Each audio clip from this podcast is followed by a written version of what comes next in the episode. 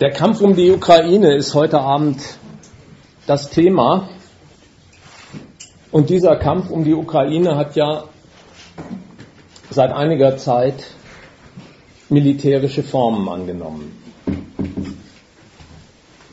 Dabei fing alles scheinbar ganz harmlos an. Es gab vor einiger Zeit ein sogenanntes Assoziierungsabkommen, das die EU der Ukraine vorgelegt, mit ihr diskutiert hat. Und am Ende dieses Prozesses steht ein Bürgerkrieg in der Ukraine, mittlerweile viele hundert Tote. Manche Leute fürchten Kriegsgefahr, womöglich sogar Weltkriegsgefahr. Wie ist es dahin gekommen? Wenn man die Antwort der westlichen Medien anhört, der Journalisten, der Politiker, dann besteht die in einem einzigen Hinweis. Wir, der Westen, wir haben ein freundliches Hilfsangebot unterbreitet an die Ukraine und die Russen haben das mit unglaublicher Aggression und Brutalität torpediert. In Wahrheit das nehme ich mal als Gegenthese für alles Folgende vorweg, enthält dieses Assoziierungsabkommen, über das ich noch ein paar Takte sagen werde, von Anfang an einen so feindlichen Gegensatz gegen die Ukraine und gegen Russland, dass auf diese Feindlichkeit, die darin steckt, Russland antwortet und reagiert. Ich weiß, dass wenn ich das Wort reagieren benutze, mancher vielleicht geneigt ist, daraus schon eine Parteinahme herauszuhören. Aha, denkt man sich. Der will den Westen beschuldigen, den Osten Russland zuvörderst entschuldigen, weil die bloß reagiert haben. Nein, das ist unsere Sache nicht. Ich will heute Abend diesen Streit zwischen der EU und der Ukraine, respektive dem Westen und Russland beurteilen und will deswegen in Erinnerung rufen, dass es zwar äh, gute bürgerliche Sitte ist, wenn irgendwo ein Streit auftaucht, Partei zu ergreifen in ihm. Wer ist da der Vertreter des Gerechten, wer ist der Vertreter des Ungerechten? Das halte ich aber für eine Fahrlässigkeit, die ich heute Abend nicht begehen werde. Man muss nämlich in Rechnung stellen, dass in einem Streit zwischen zwei Parteien durchaus beide Parteien Interessen und Ziele verfolgen können, die es gar nicht wert sind, dass man für eine dieser Parteien Partei ergreift. Dass man gegen beide Argumente aufzuführen weiß. Meine Sache heute Abend ist jedenfalls, den Streit, der da zwischen dem Westen und der Ukraine und Russland entbrennt, zu beurteilen und nicht in diesem Streit Partei zu ergreifen. Eine Parteinahme werde ich mir gleichwohl nicht verkneifen. Und worin sie besteht, wird man im Folgenden hoffentlich raushören. Also, in diesem Streit keine Parteinahme.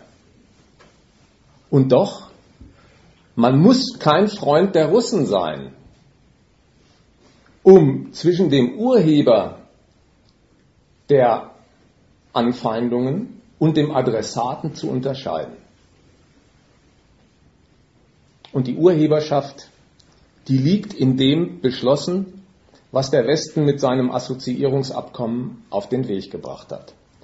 Dazu will ich ein paar Anmerkungen anbieten. Was ist das eigentlich, was die EU da als ihre Osterweiterung betreibt und wie macht sie das im Fall der Ukraine? Dann will ich im zweiten wenige Anmerkungen machen zu der Antwort, die die Russen darauf geben mit der Annexion der Krim. Und zum Dritten etwas ausführlicher beleuchten und zur Diskussion stellen, was seitdem, seitdem diese Feindschaft gegenüber Putin und seiner Krim-Annexion feststeht, als Feindbild in Umlauf gesetzt wird hierzulande, als Feindbild in Sachen Putin. Zunächst zu dieser sogenannten friedlichen Eroberung Osteuropas durch die EU.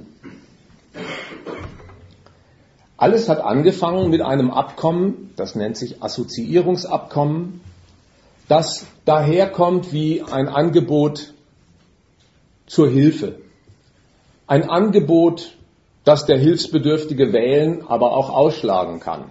Das hat mehrere Abteilungen, eine wirtschaftliche, aber auch eine politische und juristische. Das will ich nicht im Detail durchgehen, sondern mich auf weniges beschränken. Der so scheinbar äh, unscheinbare Inhalt, was die wirtschaftlichen Abmachungen angeht, der besteht darin, dass ein Handel vereinbart werden soll, der dann zustande kommt mit der EU, zwischen der Ukraine und der EU, wenn in der Ukraine Normen übernommen werden, Qualitätsstandards übernommen werden, die für westliche Waren und den EU-Markt gelten. Das hat, das rechnen auch die Vertreter der Ukraine ihren westlichen Verhandlungspartnern vor, so unscheinbar es klingt, gravierende Auswirkungen in der Ukraine. Das bedeutet nämlich, wenn westliche Warennormen, die in der EU üblich sind, Standards für Schuko-Stecker oder Lebensmittel und ihre Zusammensetzung, ein Großteil der ukrainischen Waren gar nicht mehr exportfähig ist für einen EU-Markt. Dass umgekehrt waren aus Russland, die auf diesem Markt verkauft werden, Russland ist ein naheliegender Handelspartner, ihre Zulassung verlieren, weil auch die diesen Standards nicht genügen. EU-Waren könnten im Gegenzug diesen ukrainischen Markt jetzt frei betreten und mit ihren Qualitätsstandards und Preisen den Markt überschwemmen. Das zusammengerechnet, das hat auch die Regierung der Ukraine den westlichen Verhandlungspartnern vorgerechnet, ist sowas wie ein ökonomischer Niedergang der Ukraine. Ihre Waren nicht mehr verkäuflich, die Lieferungen russischer Anbieter nicht mehr zu haben auf diesem Markt. Große Anteile ukrainischer Firmen werden auf diese Weise in die Pleite getrieben. Das wissen sogar die, die der Ukraine dieses Assoziierungsabkommen vorlegen und geben ihnen den Tipp, Bringt doch eure Betriebe auf Vordermann. Sorgt doch mit neuen Investitionen dafür, dass die die Produktivität und die Standards der westlichen Produktion schaffen. Und dann rechnet Janukowitsch vor, das würde in der Ukraine eine Investition von 100 Milliarden Euro bedeuten, die ein so hoch verschuldeter Staat wie die Ukraine gar nicht stemmen kann. Die können ja schon ihre Schulden nicht bedienen. Darauf antwortet der Westen, gut, dann ist es eben nicht durchführbar, weiter Staatsbetriebe am Leben zu halten. So wird dort in weiten Teilen produziert. Privatisiert eben die jetzt noch staatlichen Betriebe, die da Blech und Kohle und so weiter herstellen. Privatisiert sie. Das wäre doch das Heilmittel. Und es ist klar, was Privatisierung in einem Land wie der Ukraine bedeutet. Da ist ein Großteil der Produktion durch staatliche Betriebe erledigt. Die werden vom Staat subventioniert und am Leben gehalten, auch dann, wenn sie nach westlichen Maßstäben gar nicht Gewinn produzieren. Insofern ist der Imperativ, privatisiert doch eure Betriebe, dasselbe wie das Verlangen, macht die jetzt noch staatlich produzierenden Kombinate platt. Die Folge davon, es kommen noch weniger Einnahmen und Steuern im ukrainischen Haushalt an, sodass der Schuldenberg in diesem Haushalt noch weiter steigt. Und auch darauf gibt es eine Antwort im Westen. Die sagen ihnen, das ist die nächste Aufgabe, die bei euch ins Haus steht. Ihr müsst den Haushalt sanieren setzt die Gaspreise hoch. Da ist von Verdopplung die Rede gewesen. Schraubt die Renten runter. Das entlastet den Staat. Und jeder weiß, kann es jedenfalls wissen, wenn er nur Zeitung liest, in der Ukraine können die Menschen im Winter überhaupt nur deswegen heizen, weil das Gas staatlich heruntersubventioniert war und der Staat Renten auf einem zwar sehr bescheidenen Niveau, dies aber immerhin gewährt. Insofern ist das Projekt, verdoppelt eure Gaspreise und halbiert eure Renten, dasselbe wie eine drastische Volksverarmung, von der natürlich ein Politiker wie Janukowitsch fürchtet, das führt zu einem solchen Aufruhr und Aufstand im Land, dass es an die Existenz der Nation geht. Das sind wenige Bausteine aus diesem Abkommen, sodass sich ernstlich die Frage aufwirft, was kann eigentlich ein Staat wie die Ukraine an einem Assoziierungsabkommen attraktiv finden, das ökonomisch so ruinös wird. Denn eines ist klar, die können unmöglich darauf kalkulieren, dass ihnen durch diese Konditionen irgendeine Art von Handelsgewinn ins Haus schneit, dass mehr Produktion zustande kommt, an der sich auch der Staat bereichert. Es ist ja im Gegenteil ein Abbruchunternehmen, das verlangt wird. Die einzige Kalkulation, die eine solche Nation daran knüpft, ist, wenn man sich gegenüber den westlichen Forderungen gefügig zeigt, darf man darauf hoffen, pure Spekulation, dass in der Folge Kapitalzufluss aus Europa stattfindet in die Ukraine, vielleicht auch der ein oder andere Kredit gewährt wird, sodass man zwar selber nichts an ökonomischen Potenzen auf die Beine stellen kann, aber womöglich vom Ausland und seinem Kapital und Kredit ein Stück weit erschlossen wird. Das ist von vornherein kein Vertrag von gleich zu gleich, wo zwei Nationen um Vor- und Nachteile für ihr Wirtschaftswachstum rechten. Das ist ein Angebot aus der Pose einer maßlos überlegenen Wirtschaftsmacht namens EU, die die zweit- oder drittgrößte Wirtschaftsmacht auf dem Globus ist, gegenüber einem Land, dessen Staat pleite und dessen Wirtschaft ruiniert ist, dass sich also gar keine Bedingungen herausnehmen kann, die man durchsetzen könnte.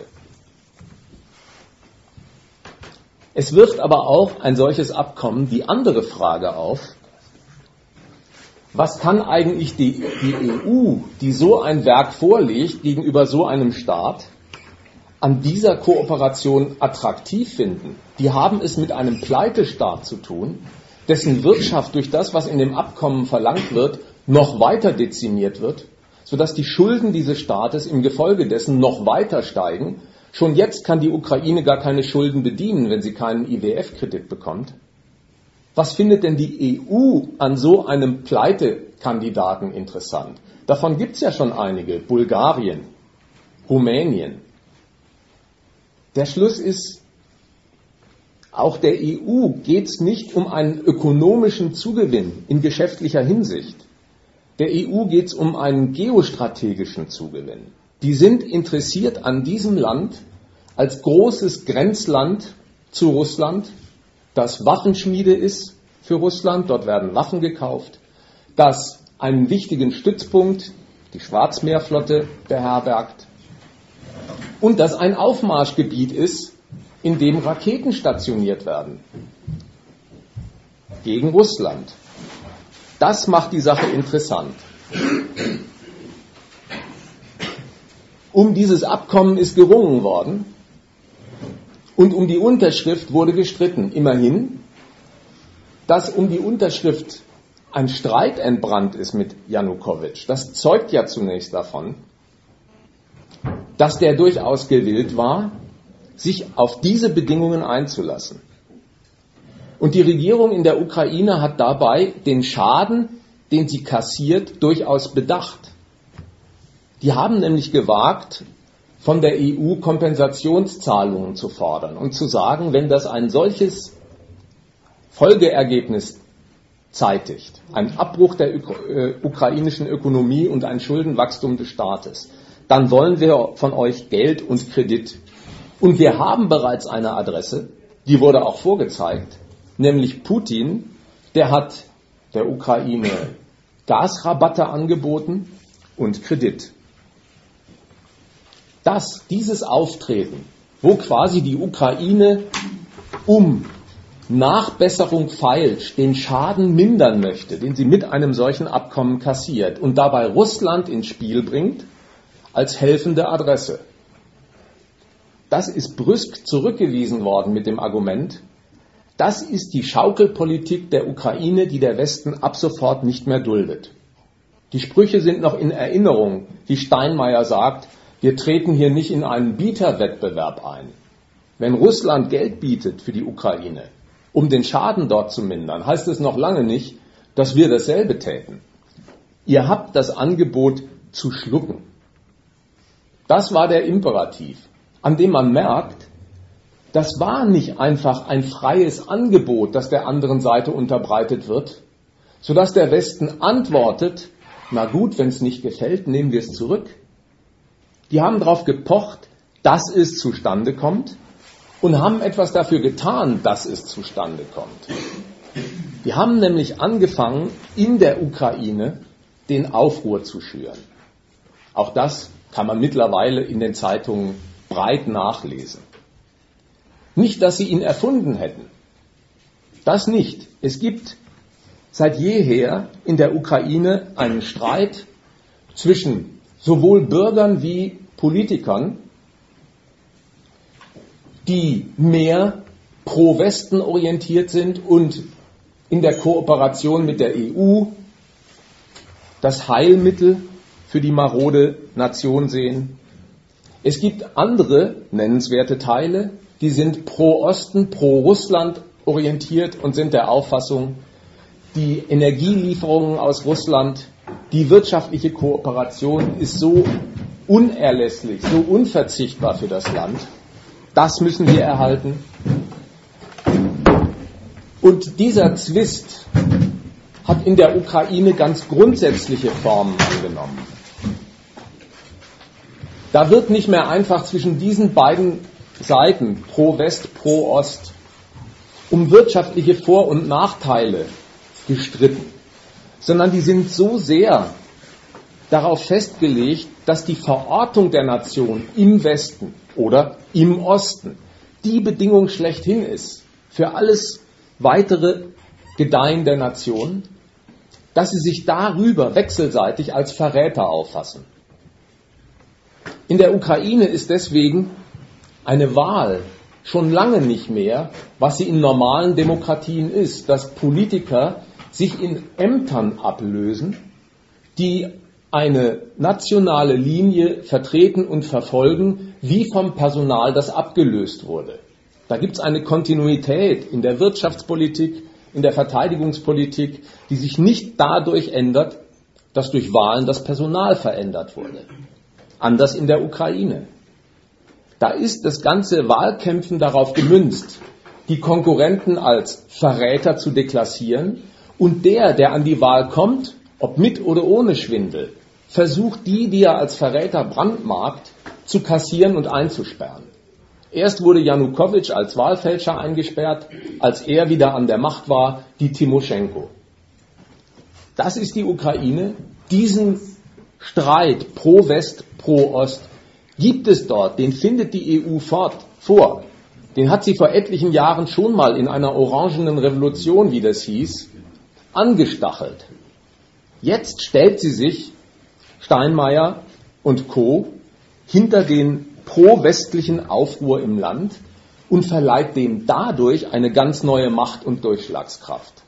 Denkt mal, was es bedeutet, wenn solche Typen wie Westerwelle oder Steinmeier nach Kiew fahren, auf den Euromaidan und sich dann hinter Demonstranten stellen, so heißen sie, die mit Baseballschlägern und Helm und vermummt die Rathäuser und das Parlament stürmen. Solche Figuren, die wären in Hamburg bei der Roten Flora oder in Berlin oder sonst wo wegen Vermummungsverbot Landfriedensbruch und Hochverrat eingesperrt. Das wären Terroristen. So ist das. Die werden diplomatisch ins Recht gesetzt dadurch, dass sie anerkannt werden als Repräsentanten eines Volkes. Und es gibt, auch das kann wer will, Wissen aus den Zeitungen. Viel westliche Aufbauarbeit, die Konrad-Adenauer-Stiftung zum Beispiel, ist mit vielen Millionen unterwegs in der Ukraine, um dem Klitschko ukrainisch beizubringen. Man hört, er kann das gar nicht, damit er als Oppositionsfigur aufgebaut wird. Die diplomatische Anerkennung, die Wucht, die hinter solchen Figuren steht, die kommt gar nicht mehr nur aus ihnen und ihrer Anhängerschaft im Land, sondern durch die westliche Macht, die sich dahinter stellen. Und für einen Moment gab es noch so etwas wie ein Übergangsszenario. Da wurde zwischen der EU und Janukowitsch ausgehandelt. Du kannst nicht mehr an der Macht bleiben, Janukowitsch. Es werden irgendwann Ende Mai Präsidentschaftswahlen durchgeführt in der Ukraine. Das haben die USA überrollt, indem sie vorgeprescht sind, einen Putsch finanziert haben. Lest nach in den Zeitungen. Äh, fünf Milliarden, hört man, sind mittlerweile in der Ukraine für solche Arbeit ausgegeben durch die USA. Und die neue Mannschaft, die ans Ruder kommt, ist die Wunschmannschaft der USA. Ja, Senjuk ist der Gegenkandidat Amerikas gegen Klitsch. Klitschko meint das. Diese neue Mannschaft, die jetzt am Ruder ist, durch den Putsch gegen einen gewählten Präsidenten, wenn man das legalistisch betrachtet, diese neue Mannschaft, die ist von der EU als Vorkämpfer für Freiheit als Speerspitze gegen korrupte Oligarchen, vor allen Dingen im Osten, angefeuert worden. Und kaum sind die an der Macht, stellt sich heraus, in Sachen Freiheit ist das Erste, was denen am Herzen liegt, die russische Sprache zu verbieten. Das Sprachengesetz gegen russischsprachige Ukrainer. Die sind ganz offenkundig Russenhasser. Die Figuren, Zweiter Teil. Die vorher im Land als die Kleptokraten verschrien waren, als die reichen Oligarchen, die sich das Volksvermögen unter den Nagel reißen, insbesondere im Osten des Landes, die werden jetzt zu neuen Bündnispartnern dieser Regierung. Achmetow zum Beispiel ist so eine Figur im Osten, weil sie darauf setzen, dass diese Typen im Osten der Ukraine mit ihren Milliarden und mit den 100.000 Arbeitsplätzen, die sie schaffen, Macht ausüben können über Ostukrainer, um sie von einem Abspaltungswillen abzubringen. Dafür sind jetzt die Oligarchen gut, eine ostukrainische Bevölkerung zu bändigen, die sich von der Ukraine trennen will. Das Sprachengesetz ist sofort in der EU gemaßregelt worden. Die haben nämlich ge gemerkt, auf diese Weise gegen Teile der eigenen Bevölkerung vorzugehen, das schürt den Zwist im Land und den Bürgerkrieg und das riskiert geradezu. Das passiert, was unbedingt verhindert werden soll. Die Spaltung des Landes. Die EU will die Ukraine in ihren Einfluss bringen und nicht ein Stück davon. Und insofern wurden die Figuren, die in Kiew jetzt als sogenannte Übergangsregierung das Sagen haben, zurückgepfiffen. Erst gesponsert, dann auch zurückgepfiffen. Und es ist deswegen erwähnenswert, weil man daran sieht, die EU tritt nicht in der Uneigennützigkeit an, einen Aufstand in der Ukraine in seinen Zielen zu unterstützen, sondern die tritt an, um den Aufstand in der Ukraine für ihre Ziele zu instrumentalisieren. Und deswegen wird er gesteuert, finanziert und gesteuert. Das ist das Stück Erweiterungspolitik, mit dem die EU mittlerweile so etwas wie einen neuen Kriegsschauplatz in Osteuropa produziert hat. Kriegsschauplatz, denn die Russen mein zweites kleines Kapitel, haben nicht stillgehalten. Die haben die Sache genommen, wie sie ist. Da gibt es eine Einkreisung Russlands, Eindämmung genannt diplomatisch, wo die Einflusszone Russlands geschmälert wird. Und die Russen haben sich auf den Standpunkt gestellt, sie versuchen das Wichtigste für sich zu retten, nämlich die Krim, der Stützpunkt ihrer Schwarzmeerflotte. Und das haben sie, so gut es geht, völkerrechtlich über die Bühne gebracht, so wie sie es beim Westen im Kosovo gelernt haben. Man lässt einen Teil der ukrainischen Bevölkerung in der Krim abstimmen. Die sind für das Selbstbestimmungsrecht, rufen sich als autonome äh, Republik aus und bitten um den Anschluss an Russland. Genau das, was Putin wollte, wird so inszeniert und er hat ja dafür, wie gesagt, Vorbilder gehabt in der westlichen Politik im Kosovo. Und das machen sie. Das machen sie und damit korrigiert Russland eine Linie, die sie bislang verfolgt haben. Bislang war die russische Politik von folgendem Prinzip getragen. Die Russen als Erben der untergegangenen Sowjetunion stehen auf dem Standpunkt, die Sowjetunion, erst recht Russland, hat den Kapitalismusübergang vollzogen. Sie haben den Sozialismus ein für alle Mal verabschiedet. Den wollen sie nicht mehr. Die wollen auch einen Kapitalismus, der Wachstum schafft und den Staat reich macht. Das finden sie gut. Die wollen das Gleiche wie die Brüder im Westen. Einen florierenden Kapitalismus und einen Staat, der sich draufpflanzt und darüber reich und mächtig wird. Und sie waren der Auffassung, wenn wir das machen, uns zum Kapitalismus bekehren und den Sozialismus wegwerfen, dann ersparen wir uns zugleich die Systemfeindschaft, die es bis dahin gab. Da gab es zwei unvereinbare Systeme, Kapitalismus hier, Sozialismus da. Ein Wettrüsten hat viele Ressourcen aufgezehrt. Das alles wollte sich Russland auch ersparen mit seinem Übergang zum Kapitalismus. Und sie waren zugleich der Auffassung, wenn man das macht, man wird kapitalistisch, nimmt den Systemgegensatz weg, dann wird man doch wohl als Hinterlassenschaft der ehemaligen Sowjetunion, als immer noch mächtige russische Nation, beim Weltordnen bei den kapitalistischen Nationen, bei den G7, G8, im NATO-Rat und sonst wo, ernst genommen und darf die Welt mitordnen auf Augenhöhe. Das schwebte denen vor.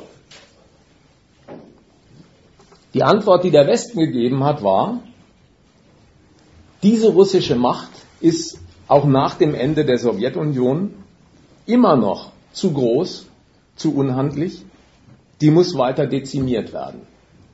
Und die Art, wie sie das gemacht haben, die wird heute durchaus zur Sprache gebracht. Sie haben beispielsweise das ehedem gegebene Versprechen, wenn die Sowjetunion abdankt und ihren Schutzschirm über Osteuropa sein lässt, dann wird nicht die NATO nachrücken in diese Staaten. Das ist genau passiert. Sieben, acht oder wie viele Staaten aus diesem Bereich sind längst in der NATO. Raketen werden auch demnächst in der Ukraine stationiert. Da hat also ein Ausdehnen des westlichen Machtbereichs stattgefunden mit einer Methode, die darin besteht, dass die materielle Dezimierung russischen Einflusses honoriert wird durch Zugeständnisse ideeller Art. Zum Beispiel erfährt man auch von solchen Leuten wie Teltschik, ein ehemaliger Kanzlerberater, die NATO ist zwar nach Osteuropa vorgerückt, aber die Russen dürfen jetzt im NATO-Russland-Rat mitreden. Das war das Prinzip. Materielle Positionen räumen, ideelle diplomatische Anerkennung dafür im Gegenzug ernten. Das Verfahren hat Europa im Verein mit Amerika so lange getrieben, bis so gut, so gut wie alles in Osteuropa diesem Einfluss zugetan ist. Und die Ukraine war für Russland ein Fall zu viel. Es war nämlich nach der einen Seite hin, nach dem Dafürhalten Russlands, ein Angriff auf die vitale Einflusszone. Ein großes Land direkt an der Grenze Russlands, Waffenlieferant für Russland, ein wichtiger Stützpunkt für die Schwarzmeerflotte. Diese Einflusszone wird bestritten. Und es ist im Gegenzug, wo es bestritten ist, Aufmarschgebiet für feindliche Raketen der anderen Seite. Man hört jetzt in den Zeitungen, von der Ukraine aus fliegt eine Atomrakete in weniger als fünf Minuten nach Moskau. Diese Einflusszone wurde bestritten und der bis dato immer mitgelieferte Respekt gegenüber der anderen Seite, um ihren Willen einzukaufen, dabei mitzutun, der wurde nicht gezollt. Hört mal die leisen Zwischentöne, die man auch von Steinmeier hören kann, wenn er nachträglich sagt, man hätte die Russen besser einbinden müssen, in diesen Prozess die Ukraine aufzurollen. Oder wenn Teltschik sagt, dieser Kanzlerberater, der jetzt wieder durch die Talkshows tingeln darf, man hätte den Russen ein neues Gesprächsformat anbieten müssen. So reden die. Das war vom Standpunkt der Russen Grund genug, ihre politische Linie zu korrigieren und zu sagen, jetzt ziehen wir eine Grenze wir lassen diesen Prozess der ewigen Ausdehnung der westlichen Einflusssphäre nicht weiter zu. Die Krim wird annektiert. Und das hat der Westen als feindseligen Akt genommen. Sanktionen werden auf den Weg gebracht. Und Kredit fließt jetzt, 19 Milliarden IDF-Kredit an die Ukraine, der dem Land vorher verweigert worden ist. Jetzt als antirussisches Bollwerk ist die Ukraine dem Westen das Geld wert, das er vorher für dieses Land nicht ausgeben wollte. Da wird also eine Feindschaft auf den Weg gebracht. Da wird eine Feindschaft auf den Weg gebracht. Und nicht, um mal quasi als abschließenden Punkt was Grundsätzliches zu sagen. Nicht deswegen, weil da Politikversagen am Werk war. Es gibt viele Zeitungsartikel und Leserbriefe, die so argumentieren, sondern weil es eine Konsequenz ist des imperialistischen, grenzüberschreitenden Wirkens kapitalistisch und demokratisch verfasster Nationen. Die betreiben Staaten wie Deutschland, Frankreich und andere ein grenzüberschreitendes Geschäft. Die wollen, dass das Kapital ihres Standorts, ihre Nation sich am anderen stärkt. Ja, die Handelsbilanz, die für ein Land positiv ausfallen soll, die kann das nur, wenn sie für ein anderes negativ ist. Die Stärkung einer Währung, die sich eine Nation von ihrem grenzüberschreitenden Geschäft verspricht, die gelingt dann und in dem Maße, wie eine andere Währung daran gemessen schwach ist. Die starke Währung des einen gibt es nicht ohne die schwache des anderen. Hinweise, die ein Licht drauf werfen. dass es die Lebenslüge dieses grenzüberschreitenden kapitalistischen Treibens ist, dass das alles zum wechselseitigen Nutzen ist. Das ist es nicht. Und weil das so ist, dass sich eine Nation an der anderen im internationalen Geschäft stärken will, also die andere auch immer ins Hintertreffen darüber gerät, gibt es immerfort einen politischen Streit um die Konditionen des Geschäfts. Und dieser Geschäftsbereich mit, ist mit Russland wesentlich das Energiegeschäft.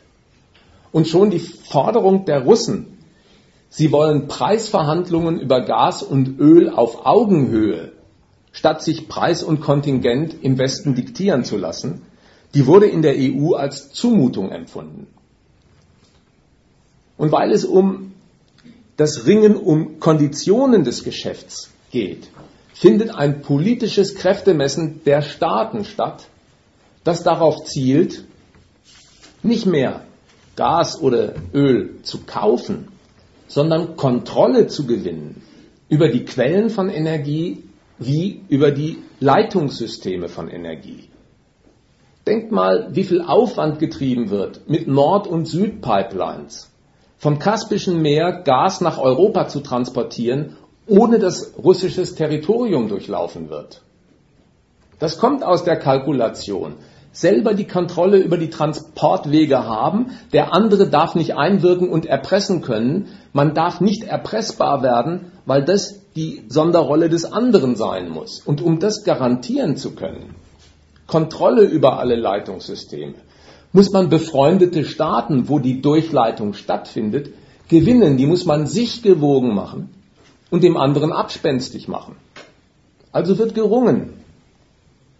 Und da merkt man, dieses politische Kräftemessen des Geschäfts wegen, aber jetzt auf einem ganz anderen Feld angesiedelt, das dreht sich um die Dezimierung von Macht- und Einflusszonen eines anderen Staates, um den eigenen Einfluss zu stärken, und wird prinzipiell getrennt von jeder bestimmten Geschäftsperspektive.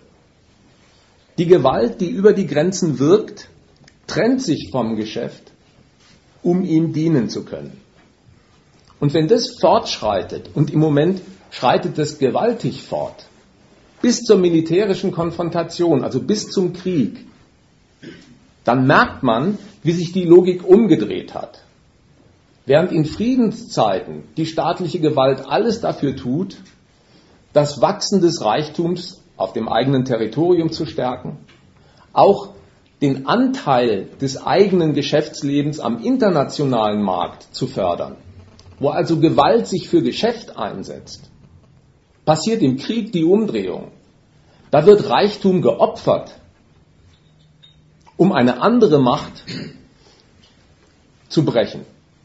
Reichtum geopfert in der Form, alles, was für die Rüstung ausgegeben wird, wird verzehrt, zerstört und alle Fabrikanlagen, die sich auf dem Territorium des anderen finden und seine Ressource ausmachen, werden ruiniert.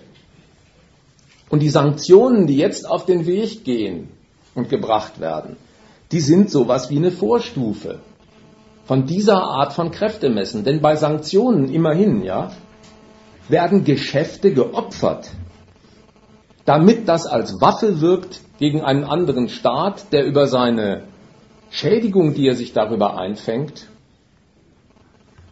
fügen soll. Das ist das, was betrieben wird. Und damit das in der Bevölkerung Unterstützung findet, werden wir seitdem auf allen Kanälen und in allen Zeitungen mit einem Feindbild vertraut gemacht. Das heißt eigentlich zusammengefasst das System Putin. Das ist der neue Name für das Böse in der Welt. Die Bevölkerung soll gewonnen werden und mobilisiert werden für diese Anfeindung, die die EU-Staaten aus den skizzierten Gründen auf den Weg gebracht haben. Man erfährt über diesen Putin, der Kerl ist ein internationaler Verbrecher, der gegen das Völkerrecht verstößt. Der ist ein Egomane, der von Großmachtfantasien getrieben wird. Ein Despot im Inneren, Hauptberuf Unterdrückung ein Feind unserer Freiheit mit einem Wort. Und Putin-Versteher ist in der Journalie in Deutschland das neue Schimpfwort des Jahres geworden.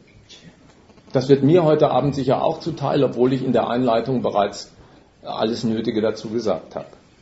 Putin-Versteher kann hierzulande keiner leiden. Schauen wir uns mal dieses Feindbild an. Was taugt's denn eigentlich? Was leisten denn Vorwürfe dieser Art? um sich der Sache mal so zu nähern. Warum tritt denn nicht die Führung der EU oder die Frau Merkel an und sagt, hört zu, liebe Leute im Land, unser Ziel ist es, die Ukraine für den westlichen Einfluss zu gewinnen. Das ist ein geostrategisch wichtiger Posten, um Russland einzudämmen. So bauen wir unsere Macht in der Welt aus. Als Wirtschaftsblock und als politischer Machtblock. So tritt keiner an. Die sagen dem Volk nicht, das sind die Zwecke unserer Politik, seid ihr dafür oder dagegen. Die Wahrheit des staatlichen Zwecks taugt gar nicht so einfach für die Mobilisierung von Massen. Das würde nämlich mehr Fragen aufwerfen als beantworten. Man würde vielleicht fragen, wieso müssen wir uns in die Ukraine ausdehnen? Es gibt ja hier schon genug Arbeitslose. Wozu ist denn ausgerechnet die Ausdehnung und Mehrung von EU-Macht gut? Wenn schon hierzulande bei der EU-Wahl alle Bürger, zumal die aus Bayern, meckern, die haben ja viel zu viel Macht in Brüssel. Es würde für den Bürger viele Fragen aufwerfen. Also die wahren Staatszwecke taugen nicht als Massenmobilisierung. Und dafür gibt es einen Grund. Ein imperialistischer Wirtschafts- und Machtapparat der operiert so weit jenseits privater Interessen, räumlich wie logisch, dass das für den einzelnen Privaten unerreichbar ist, um dem einen Inhalt zu geben, der die Vorstellung anregt. Schichtarbeiter unterhalten keine Bohrinseln im Persischen Golf. Die Frau, die bei Müller verkauft, die hat keine Kraftwerke oder Pipelines, die bis zum Kaspischen Meer gehen. Diese beiden Figuren, die unterhalten auch keine Militärstützpunkte in Afghanistan, Mali oder jetzt in der Ukraine. Die wissen manchmal nicht einmal, was gerade mit den Tscherkessen los ist und warum sich Deutschland und die EU auch um Südossetien bemühen muss, ein Land, dessen Name man noch nie gehört hat. Dieser besagte Schichtarbeiter und diese Frau da, diese Verkäuferin, was kümmert die die Krim? Die haben nicht mal Freunde oder Verwandte in Odessa. Ihr Staat aber, ihr Staat aber wirkt wirtschaftlich und politisch weit über seine Grenzen hinaus. Der unterhält mit seinen Kapitalisten die besagten Bohrinseln im Persischen Golf und die Pipelines im Kaspischen Meer und die Militärstützpunkte. Und er unterhält einen riesigen Gewaltapparat, um Gegenwehr von solchen Staaten und Fraktionen, die sich geschädigt sehen dadurch, zurückzuweisen. Da schwimmen Kriegsschiffe im Schwarzen Meer oder am Horn von Afrika oder in der Straße von Hormuz. Bei all dem, was der Staat da so grenzüberschreitend und global unternimmt, kommt der Bürger durchaus immer vor.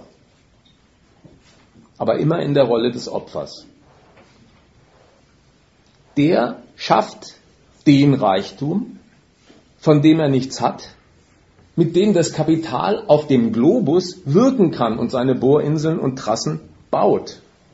Der finanziert mit seinem Einkommen und den Steuern einen staatlichen Gewaltapparat, der dafür nötig ist das zu schützen und gegen Gegenwehr abzusichern. Und der Bürger ist ein zweites Mal in der Rolle des Opfers gefragt. Dann nämlich, wenn sich wirklich Gegenwehr aufbaut, hat er zur Verteidigung eines Reichtums und eines politischen Einflusses, der seiner gar nicht ist, mit der Waffe zu dienen. Da wird er Soldat. Da riskiert er im Ernstfall sein Leben und kann seine Haut nur retten dadurch, dass er möglichst viele andere umlegt. So ist das.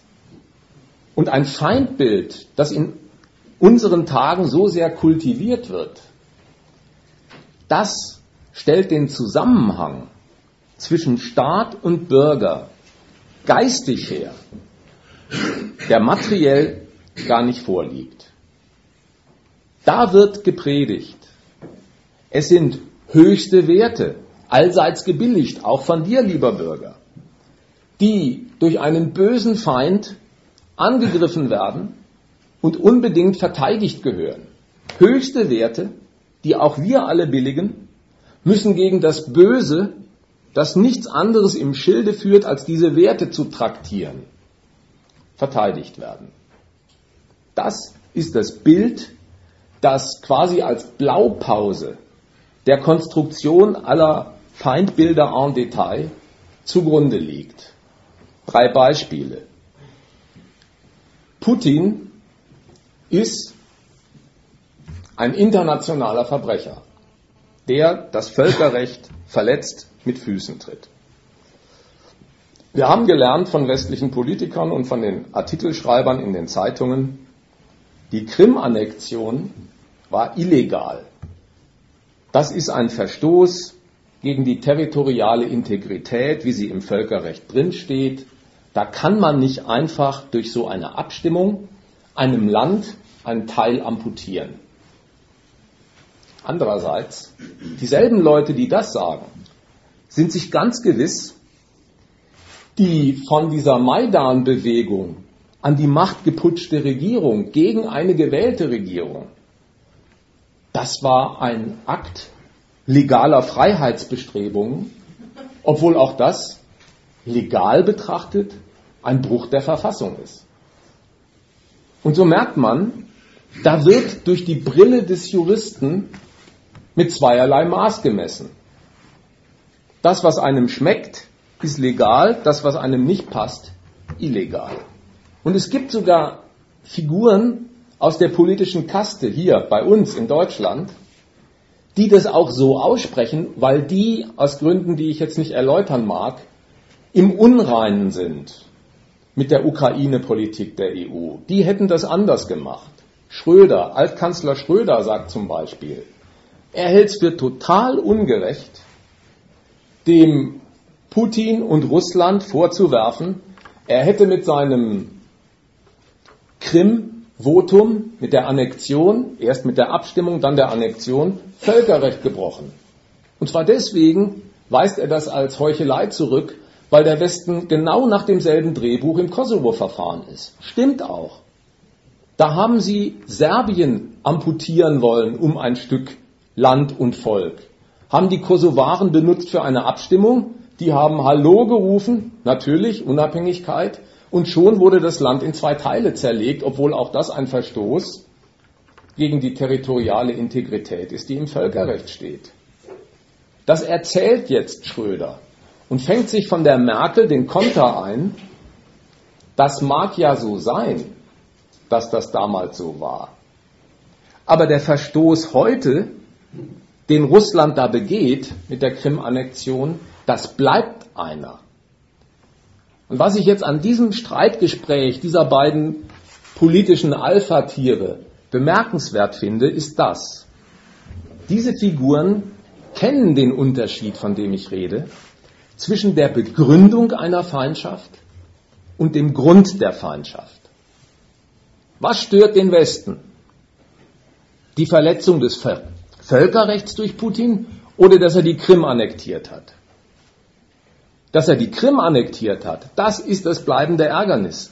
Die Feindschaft gegen Russland, die da vorgetragen wird, die wird nicht wegen des verletzten Völkerrechts, sondern im Namen des verletzten Völkerrechts vorgetragen.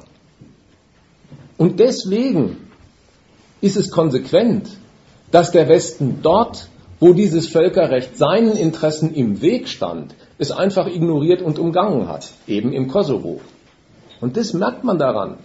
Die Begründung des Krieges, Rechtsverletzung, ist überhaupt nicht dasselbe wie der Grund des Krieges.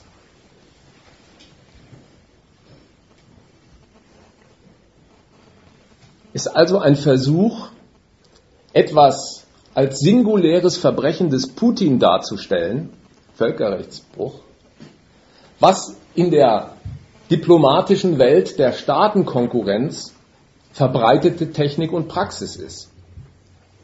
Zweites Feindbild. Putin, ein Egomane mit Großmachtfantasien. Der Mann hat Wahnvorstellungen und will zurück zum Zarenreich. Er will zurück zur alten Grandezza der Sowjetunion. Und man weiß, aha, aus diesem Wahngebilde, aus dieser Großmachtfantasie bezieht diese Figur die kriminelle Energie, die ihn dazu antreibt, dauernd gegen das Völkerrecht zu verstoßen. Was halten wir von diesem Vorwurf? Ein Egomane mit Großmachtfantasie. Ist jemand, der so argumentiert, ein Feind von Staaten, die Großmacht sind oder werden wollen?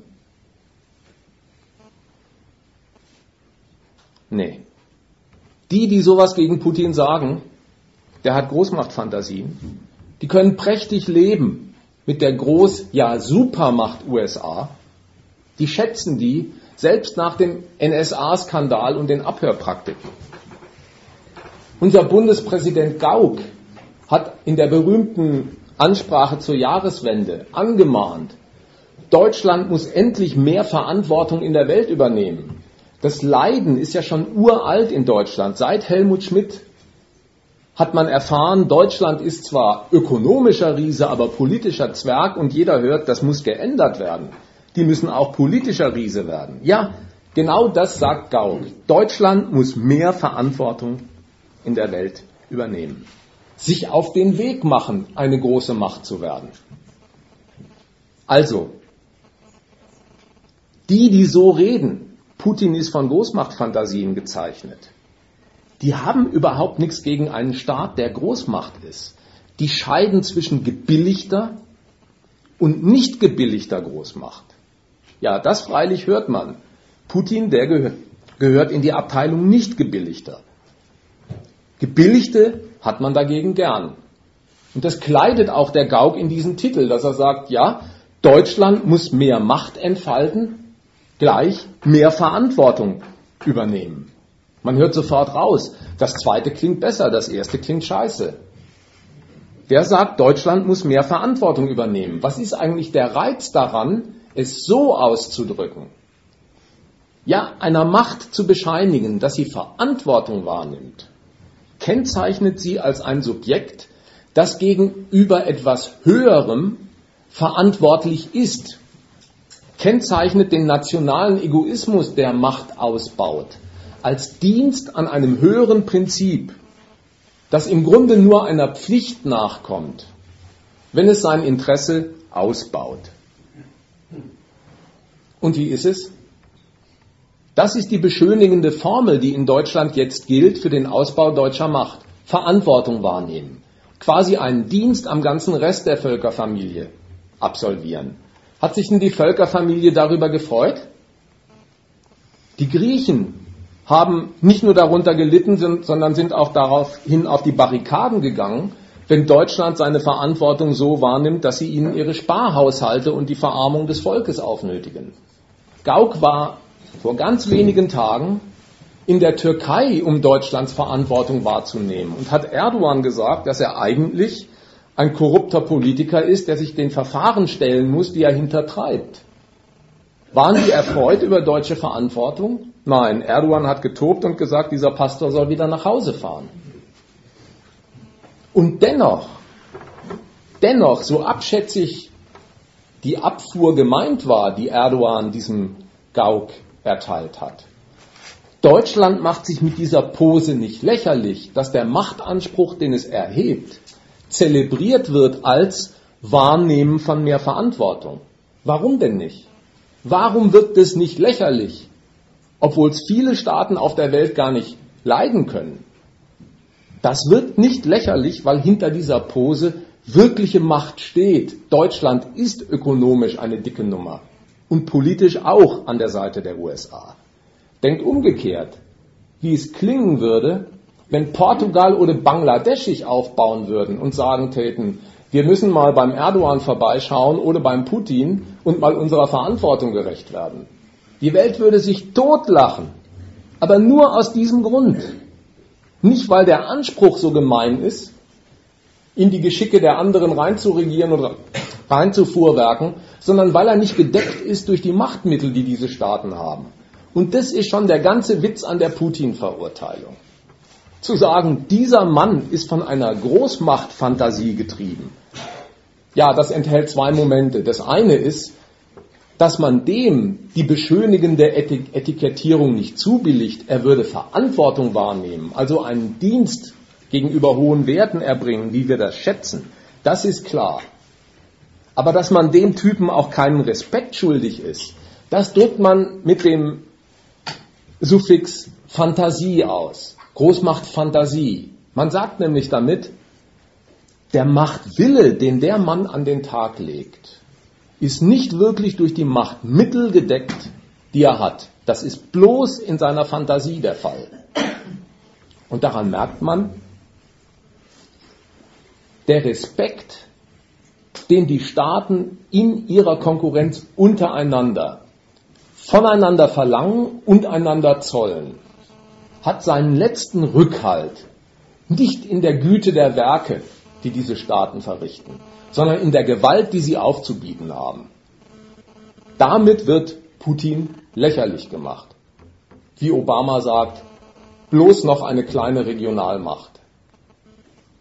Machtwille durch Machtmittel nicht gedeckt. Drittes Feindbild. Putin im Inneren seines Landes. Ein Despot. Unterdrückung ist ein Tagesgeschäft. Auch hier mal eine Erinnerung an Gängiges aus dem Innenleben einer Demokratie. Neulich lief im Fernsehen diese Aufarbeitung der alten Spiegel-Affäre mit Strauß. Politisches Urgestein mit Machtinstinkt, sagt man über den. Und meint nicht so ein Arschloch, sondern man meint, der hat was drauf. Man sagt über Schröder, ein Basta-Kanzler, und meint auch nicht, was für ein Ekel, sondern der hat Führungsstärke, der hat das Zeug, eine Nation zu führen. Bei Putin ist genau dasselbe Machttyp. Nicht Lob, sondern Tadel. Was macht denn der? dessen Hauptberuf angeblich Unterdrückung heißt. Was macht der Putin, wenn sein Arbeitstag beginnt? Ich sitze nicht daneben, aber ich lese die Zeitungen und weiß, was da abgeht. Der Mann beschließt oder lässt beschließen in seiner Duma, dass die Steuern erhöht und die Gaspreise subventioniert werden. Der erlässt oder lässt durch die Duma Arbeitsgesetze verabschieden der freut sich über manche Demonstration, wenn sie für die Krim-Annexion ist. Der verbietet aber auch manche Aktionen, wenn sie von Pussy Riot ist. Das ist gerade wie bei uns. Eine Demonstration am Tag der deutschen Einheit hier, ja, die findet großen Applaus in Berlin. Eine Demonstration von Autonomen an der Roten Flora in Hamburg oder zum 1. Mai, ja, die wird mit erheblichem Polizeiaufwand abgeräumt und findet gar keinen Applaus. Anders gesagt, Gewalt ist überhaupt kein Privileg der putinschen Politik. Gewalt ist wie überall in allen anderen kapitalistischen Staaten Mittel der Politik, aber nicht Zweck. Gewalt ist Mittel der Politik, weil mit ihren Maßnahmen, die sie für ein Volk verbindlich macht, die Politik dafür sorgt, dass das Volk sich nützlich macht, für das wirtschaftliche Wachstum und das Gedeihen des Staatsganzen. Dafür ist Gewalt Mittel. Aber Zweck ist Gewalt nirgendwo. Beim Putin nicht und hier nicht. Das aber meint das Wort Unterdrückung, ist der Beruf dieses Menschen. Damit ist das System Putin eigentlich ziemlich fertig. Man hat nämlich jetzt über den Menschen das Bild ausgemalt bekommen. Im Inneren ist sein Beruf Unterdrückung der Menschen. Nach außen transportiert er eben dasselbe, indem er laufend gegen Völkerrecht verstoß, verstößt und anderen Gesellschaften und Gemeinschaften dasselbe Unterdrückungsprinzip aufherrschen will. Dann ist doch unser aller Freiheit betroffen. Das soll sich der Bürger denken. Unser aller Freiheit ist durch diesen Despoten berührt, betroffen, bedroht, weil der dieses nach innen karikierte System Unterdrückung als Hauptziel über die Welt erstreckt. Nehmen wir es mal so sachlich, wie es bei dieser Dummheit überhaupt nur möglich ist. Darf man in Regensburg zur Schule gehen?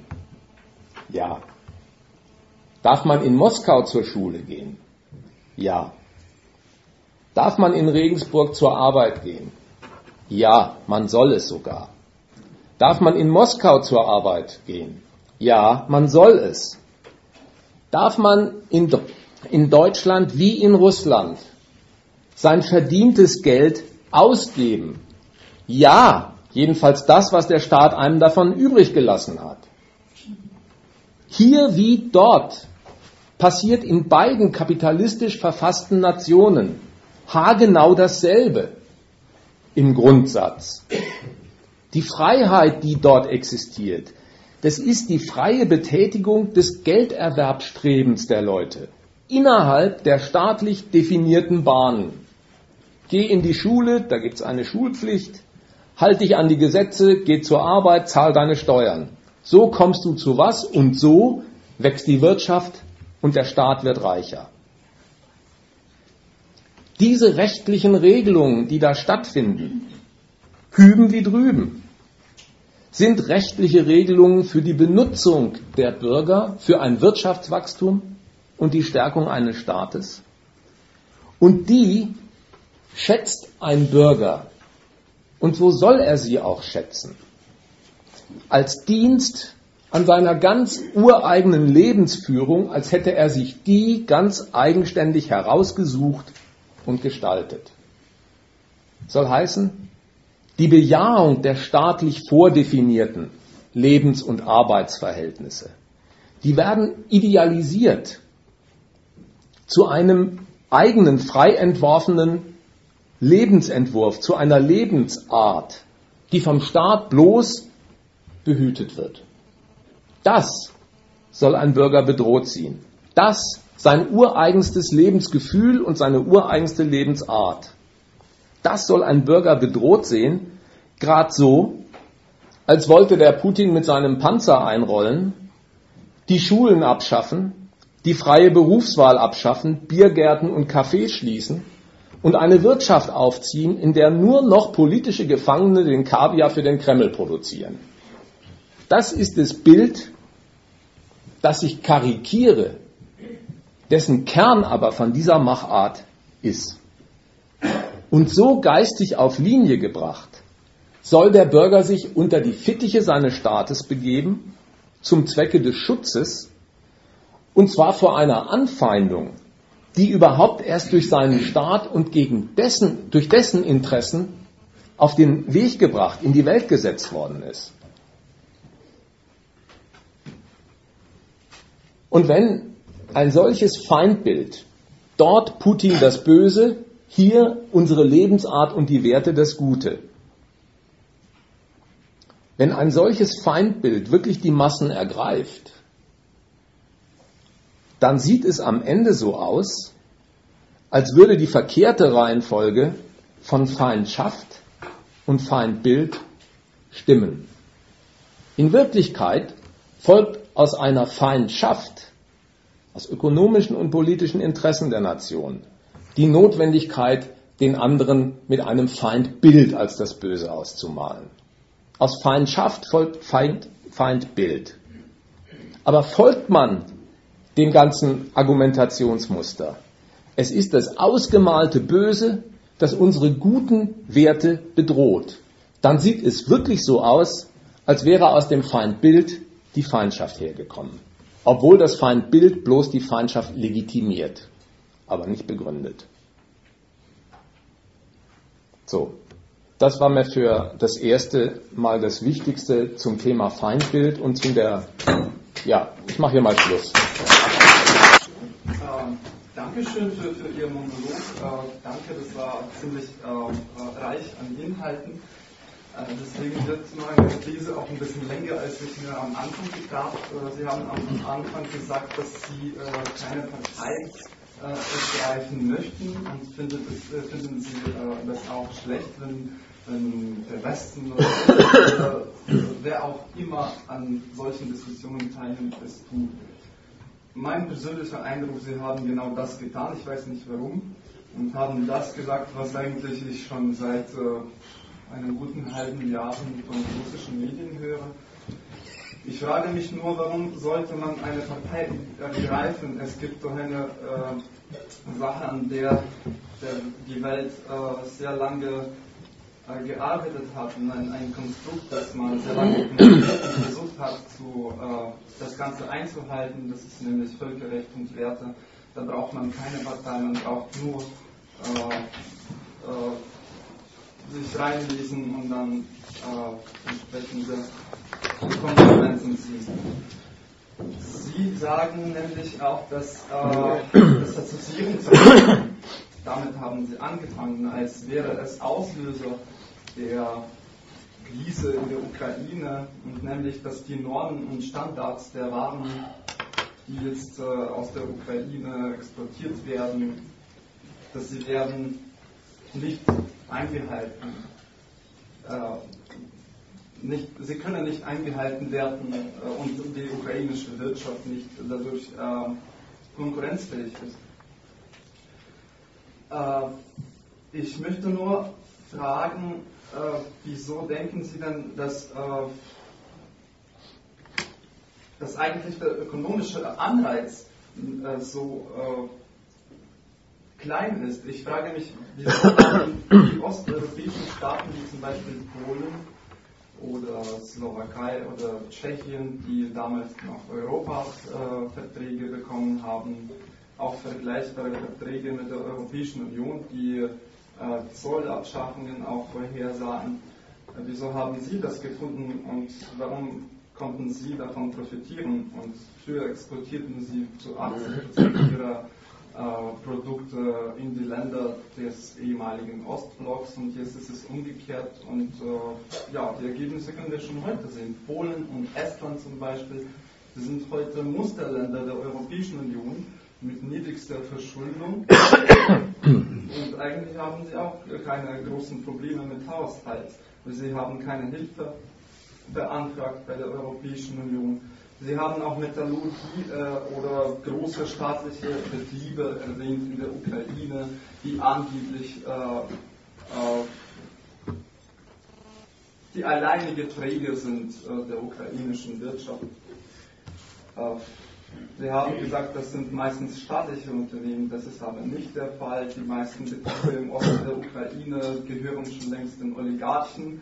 Und ich verstehe auch nicht, warum sie äh, subventioniert werden müssen, wenn die Oligarchen an den äh, Gehältern von, von ihrer Mitarbeitenden in diesen Betrieben auch profitieren.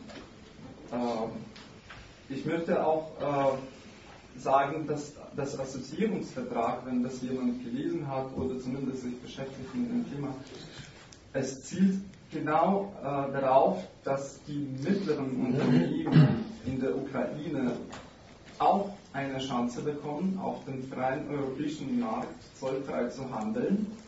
Und die ukrainischen Metallurgen sogar, die großen Unternehmen, die waren die ersten, die dieses Vertrag befürwortet haben und haben äh, darauf gepocht.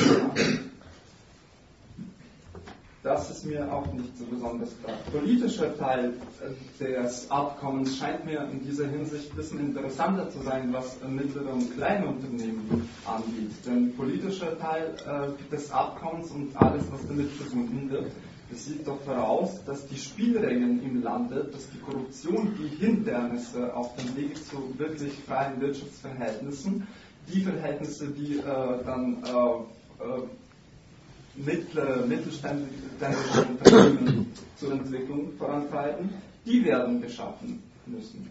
Mit entsprechenden, mit, äh, äh, natürlich mit entsprechenden Anforderungen an den Gesetzgeber und so weiter.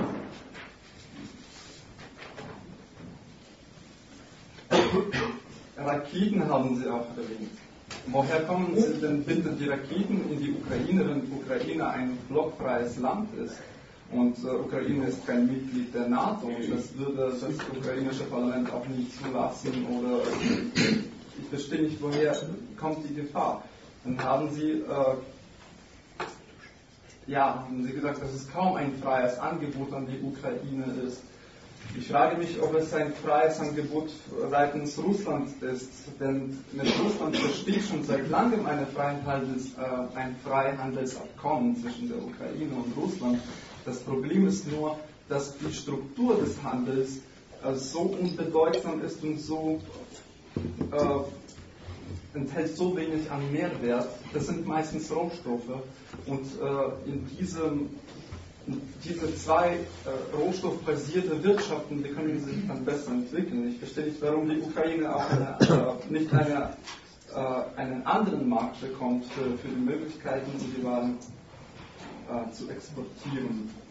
Ich möchte auch äh, die These auch bestreiten, wieso sagen Sie, dass bewaffnete Leute die Regierung aus Kiew äh, vertrieben haben. Das hat doch das ukrainische Parlament, das legitim war zu dem Zeitpunkt, mit seinen Stimmen gemacht. Er hat für die Absetzung der Regierung abgestimmt. Da waren auch die Abgeordneten der Partei der Regionen dabei. Die meisten von denen sind natürlich äh, aus äh, irgendwelchen Gründen nicht gekommen in die Arbeit. Sie äh, kamen einfach nicht ins Parlament. Äh, nicht, weil man die nicht reingelassen hat, sondern weil sie äh, alle schnellstmöglich äh, äh, geflohen sind aus der Ukraine. Damals, als Janukowitsch abgehauen ist, da starteten bis zu 50 Flugzeuge, Privatjets äh, vom äh, Kiewer Flughafen Juliane. Und keiner weiß, was waren das für die Leute. Sie haben das auch gesagt, dass die Ukraine angeblich vitale Einflusszone Russlands äh, sei.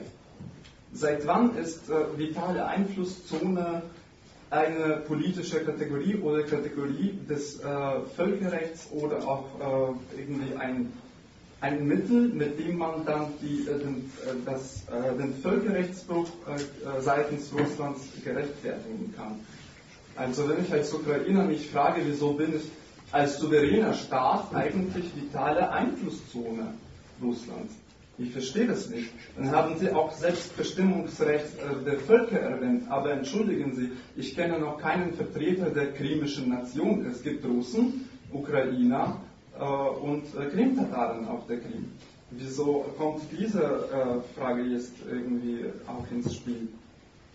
NATO-Vorbild in Europa. Ich möchte Sie auch äh, gerne darauf hinweisen, dass die äh, osteuropäischen Länder aus eigener Initiative Anträge gestellt haben auf NATO-Mitgliedschaft.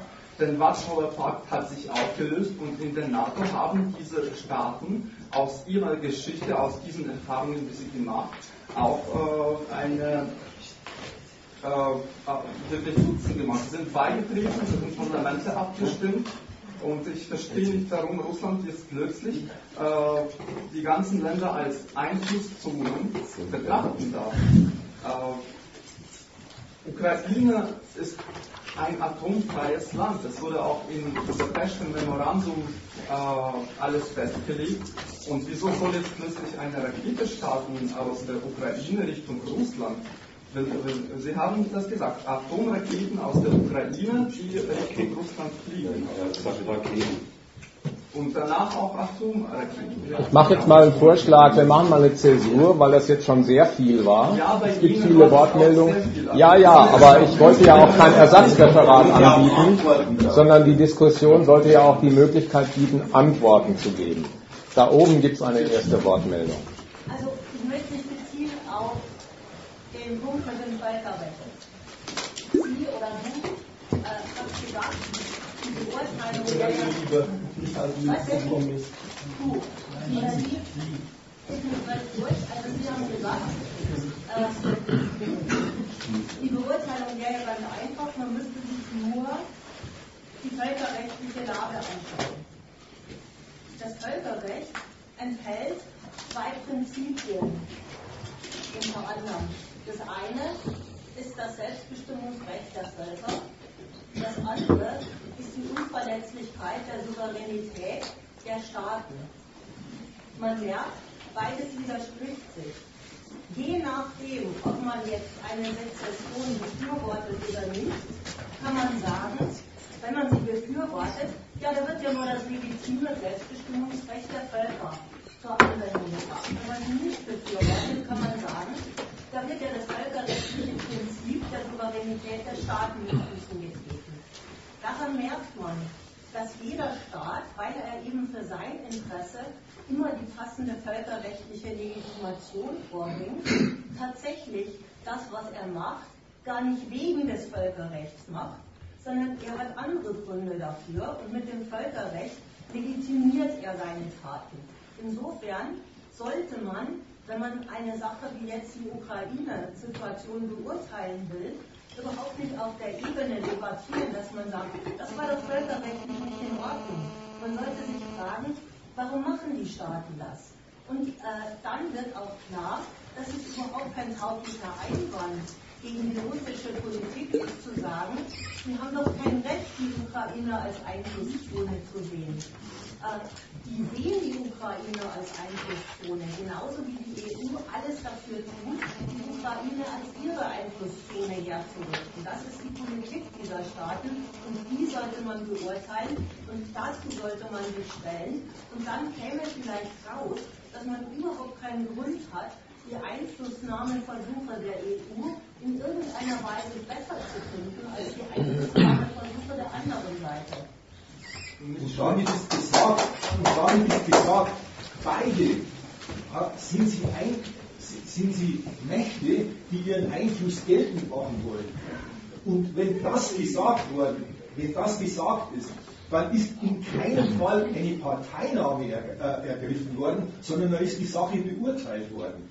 So wie Sie das aber machen, dass Sie, Sie das gleich als Rechtsfragen verhandeln, sind Sie einer, der sofort Partei ergreift und dabei vergisst und, und übersieht, sich zur Sache als Sache zu stellen und nicht als Parteigänger.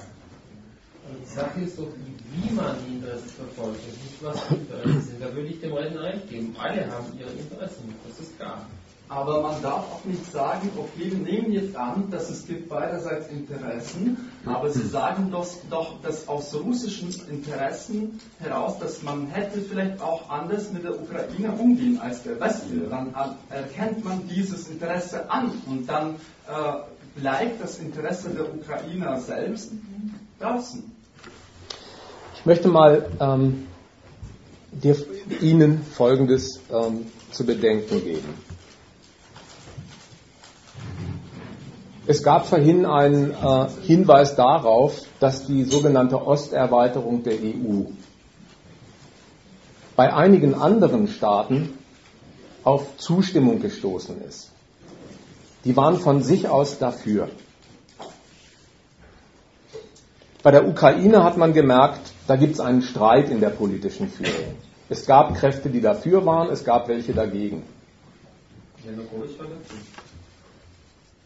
Ja, und andere dagegen. Und Janukowitsch war teils, teils. Aber das ist jetzt nicht mein Punkt.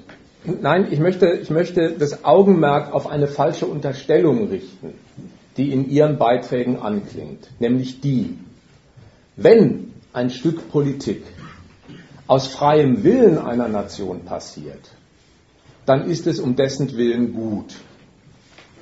Was natürlich ein Oktroi ist, das vergeht sich an einem Land und seinem Volk. Dagegen habe ich zwei Einwände. Der erste ist, das stimmt schon logisch nicht, dass das, was eine, ein Land, eine Nation aus freiem Willen tut, um dessen Willen gut ist. Amerika beispielsweise, um ein drastisches Beispiel zu wählen, tut eigentlich alles auf der Welt, weil super macht, aus freiem Willen. Die können 200.000 Menschen im Irak umbringen, um ihren antiterroristischen Krieg äh, voranzutreiben. Das ist ein Akt, wo die Nation mit sich völlig im Reinen ist. Das tut sie aus freiem Antrieb. Also möchte ich erstmal von dieser Prämisse abraten. Nur weil eine Nation ihren Willen, nicht einen von außen gebeugten, umsetzt, sei die Sache, die sie vertritt, gut. Das Zweite, wenn Sie auf die Nationen hinweisen, die den Beitritt begrüßt haben in die EU oder auch auf die Ukraine, von der gesagt wird, die könnte doch vielleicht auch Chancen darin sehen, dann ist in dieser Argumentation das nutzt doch dem Land. Ein Subjekt angesprochen, bei dem ich für Differenzierung plädiere. Wem nutzt es, wenn in der Ukraine die Gaspreise erhöht werden? Ja, dem Staatshaushalt sicher.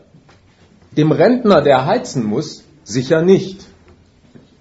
Wem nutzt es, wenn in der Ukraine ein Oligarch vielleicht seinen Export wirklich ausdehnt, nach Russland oder nach Westen? Dem Oligarchen ganz sicher, aber dem Arbeiter, der dort für ein billiges Geld arbeiten muss, nicht. Ich will also sagen, diese Betrachtung, was einem Land nutzt und frommt, eben dem Staat und der Wirtschaft, sei um dessen Willen auch das für die Bevölkerung nützliche, die dort lebt, stimmt gar nicht.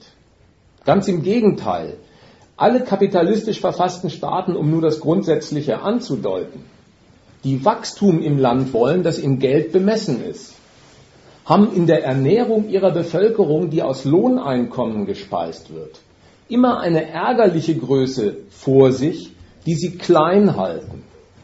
Und ist das ein quasi Erfolgsweg für jedes Land ist, das merkt man an der Art, wie der Westen die Ukraine angesprochen hat. Nämlich mit dem Argument, ihr könnt aus eurem äh, Schuldenstand herauswachsen, wenn ihr den Leuten mehr Geld für das Gas abverlangt und ihnen die Renten halbiert. Da ist für die Sanierung des Haushalts einer Nation, gerade wie in Griechenland, die Verarmung der Bevölkerung das Mittel der Wahl. Jetzt ist richtig, was Sie gesagt haben. Es gibt immer Sachen bei, bei äh, jeder Veränderung. Es gibt so einen Begriff, äh, äh, das heißt Creative Destruction. Eigentlich, äh, das hat auch Tschechien, Polen und diese ganzen zehn Länder der Europäischen, die, die neuen Mitglieder erlebt. Sie haben auch Industrien verloren. Sie haben auch wirtschaftliche äh, Schwierigkeiten erlebt. Aber durch das Systemwechsel haben sie stabilere Wirtschaften auch aufbauen können und äh, ganz andere Wirtschaftsstrukturen geschaffen und ganz andere Einkommensniveaus haben. Und vielleicht die Unternehmen, die es auch gar nicht verdienen, weiter saniert zu werden und Geld zu verschlucken, weil sie veraltet sind. Und die, äh, der Gaskonsum, das ist in der Ukraine. Ukraine ist ein Land in Europa, das äh, am meisten energiebedürftiges Wirtschaft, äh, bedürftige Wirtschaft hat. Vielleicht sollte man auch darüber nachdenken, wie man, äh, der Konsum des, dieses Erdgases äh, sinkt. Und das ist eine viel breitere Perspektive und nicht nur Fokussierung, wie Sie sagen. Das wäre jetzt das, was äh, das Abkommen anspricht. Eine langfristige Perspektive für eine Wirtschaft mit einem größeren Markt und nicht nur angekoppelt an rohstoffbasierte Wirtschaften, äh, die äh, keine Chance zur, Entwick zur Entwicklung bekommen. Energieintensiv. Das Energieintensiv, das, das, genau, das ist das Fachbegriff. Das heißt, pro äh, Einheit produzierte Ware oder Dienstleistung wird am meisten. Mehr als Deutschland. Und die Ukraine zeigt auch einen höheren Preis. Genau. So, äh, ähm, ich wollte sagen, dass mir auffällt, äh, auch, auch als Antwort auf die Vorwände des äh, Kollegen, dass sie immer also mit allgemeinen Begriffen argumentieren wie Kapitalismus und so weiter. Ja. Und äh, mein Eindruck ist sehr stark, dass sie sehr wenig Ukraine und Russland kennen, alleine äh, deshalb, was sie falsche Sachen gesagt haben, worauf sie auch schon hingewiesen wurden, wie raketenstaatliche Betriebe, 5 Milliarden Dollar, mit denen die USA dort den ganzen Aufwand betrieben haben, das kommt mir auch äh, lächerlich, muss ich sagen. Äh, Sie haben auch erwähnt, dass Janukowitsch eingesessen sei, was das jetzt stimmt, eingesperrt war er nicht. Und äh, viele andere Sachen, die gar nicht stimmen. Ähm, und zu, zur Qualität der Argumente. Und jetzt noch einmal äh, zum, zum Gas und so weiter, wie sich das Gleichgewicht bildet. Ja, Sie sagen, davon profitieren ja nur die Staatsbetriebe und so weiter oder, oder der Staat und nicht der Rentner. Aber woher bekommt der Rentner die Rente? Vom Staat. Also ist, wenn an einer Stelle eingespart werden kann. Ich kenne Ukraine nicht vom sagen. Ich weiß, dass dort in Kiew im Winter in sehr vielen Häusern die Heizung einfach nicht abgedreht werden kann. Ja? Die läuft einfach, das ist noch das sowjetische Erbe. Es wird geheizt und wenn es zu warm wird, machen die Leute die Fenster auf. Ja? Sie sagen, wenn der Staat das nicht subventioniert, dann müssen es die Leute zahlen. Im Endeffekt zahlen alles die Leute. Es, es gibt keinen abstrakten Staat. Der Staat sind wir. Sie haben ja die Steuerung alles Mögliche erwähnt. Es zählt im Endeffekt das, was real passiert. Und real wird Gas und andere Sachen einfach verpulvert, zu, für nichts verbraucht. Ja? Und eine Perspektive, die die Europäische Union vielleicht nicht ganz geschickt der Ukraine geboten hat, da würde ich Ihnen in einem gewissen Maß vielleicht zustimmen, war zumindest eine Perspektive. Russland bietet Status quo. Das ist mein. Was die Details angeht. Das erste Argument bei Ihnen war, warum schimpft man auf den Staat, der zahlt doch die Renten immerhin. Das zweite Argument war das Dementi. Das zweite Argument war das Dementi. Der Staat zahlt natürlich gar nichts, weil ein Staat nicht arbeitet. Die Leute, die arbeiten gehen, die müssen aus dem Einkommen, das sie beziehen, Abgaben an den Staat leisten. Insofern bezahlt sich die arbeitende Klasse der Teil, der Lohneinkommen hat und einzahlt in eine Rentenversicherung, wo es das gibt, den Teil, der nicht mehr arbeitet. Der Staat präsentiert es zwar wie ein Geschenk an die Rentner, in Wirklichkeit verteilt er die Armut innerhalb der arbeitenden Klasse um. Von denen, die arbeiten, nimmt er über die Einzahlungen in die Rentenkasse das Geld weg, mit dem er die Alten durchfüttert. Und das Zweite, mag ja vieles eine Hinterlassenschaft der ehemaligen Sowjetunion sein. Zum Beispiel, dass man Heizkörper nicht abdrehen kann. Wenn das so ist, dann würde man in einer vernünftig organisierten Gesellschaft neue Heizkörper installieren, keinesfalls die Gaspreise erhöhen. Das führt nämlich nur dazu, dass das teure Gas durch die nicht abstellbaren Heizkörper gejagt wird. Das ist überhaupt keine vernünftige Logik. Außer man stellt sich auf den Standpunkt eines kapitalistisch rechnenden Staates, der sagt, die Geldeinnahmen, die wir aus dem Volk herausziehen, die sind nun einmal das Instrument, mit dem der Staat sich und seine Wirtschaft finanziert. Eine vernünftige Maßnahme ist es nicht, wenn, du, äh, wenn Sie auf die defekten Heizkörperventile zeigst. Da gehören andere Heizungen in und nicht andere Gaspreise. Wenn jemand das komplette Gas bezahlen muss, dann installiert er einfach eine neue Heizung, sonst hat er keinen Anreiz. Eins ist klar, die Rentner, die jetzt ihre Rente halbiert bekommen, die können sich sicher keinen neuen Heizkörper leisten. Aber den Mechanismus, den wir argumentieren, müsst ihr schon mal überlegen. Weil ihr sagt, da der Staat macht so, so, Moment. Sie kriegen die weil sagt, nur den Geistpreis. Er sagt zum ukrainischen Volk, na, vielleicht so ein paar Winter kann, dann können die alten Rentner nicht mehr heizen. Dass das womöglich äh, eine ziemliche Härte für die Leute ist, das müsst ihr euch schon mal überlegen. Und da eure, eure Sicherheit müsst ihr euch auch überlegen, woher nehmt ihr eigentlich eure Sicherheit oder ihre Sicherheit, dass das längerfristig alles gut wird. Es ist so eine Logik, ähm, ja, wenn alles erstmal total verarmt und runtergeschraubt ja. ist, dann wird es irgendwann wieder erblühen. Die Weltgeschichte zeigt was ganz anderes, nämlich dass die erfolgreichen Staaten die ganzen Mittel haben, ihren Erfolg in der Welt zu zementieren. Du hast doch die ganze Geschichte, guck dir mal an, was die Geschichte der Entwicklungsländer ist. Ja, es ist doch eine, eine Geschichte der zementierten Verarmung. Und Aber die Ukraine ist auch kein Staat, das äh, diese Zementiertheit auch anstrebt. Wir haben dafür Ressourcen. Ukraine war als sowjetisches Land eines der, der stärksten Länder in der Sowjetunion.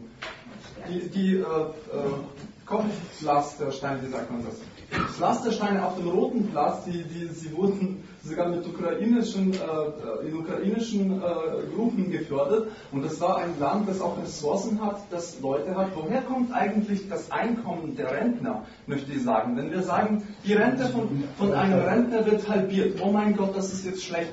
Aber die Rente kommt doch vom Staat und das Staat bekommt die Rente von Einzahlungen von Leuten, die arbeiten. Und je mehr Leute arbeiten, je mehr Unternehmen aufmachen, desto äh, mehr Geld bekommt man vom wirtschaftlichen Aufschwung. Und äh, wenn damit wir wirtschaftliches Aufschwung gewähren können, dann brauchen wir in der Ukraine auch entsprechende Regeln dazu, dass ein Unternehmer der jetzt seinen Betrieb aufmachen möchte, nicht mehr den Leuten von Janukowitsch Geld zahlen muss dafür, dass, er, dass einfach er von der Polizei nicht, äh, nicht dann dicht gemacht wird oder nicht erpresst wird. Ja, aber ich habe noch eine Frage zu dem, wie das erblühen soll. Also wenn man jetzt Polen, Tschechien und diese Länder anschaut, da gehen doch alle diese Leute gehen doch weg aus, aus ihren Heimatländern, um woanders zu arbeiten um dort Geld zu verdienen, weil sie das Kommen die Deutschen nicht in die Schweiz, um da zu arbeiten? Ja, oder waren sie in der haben Sie gesehen, Warenverkehr, Kapitalverkehr, Arbeitsverkehr?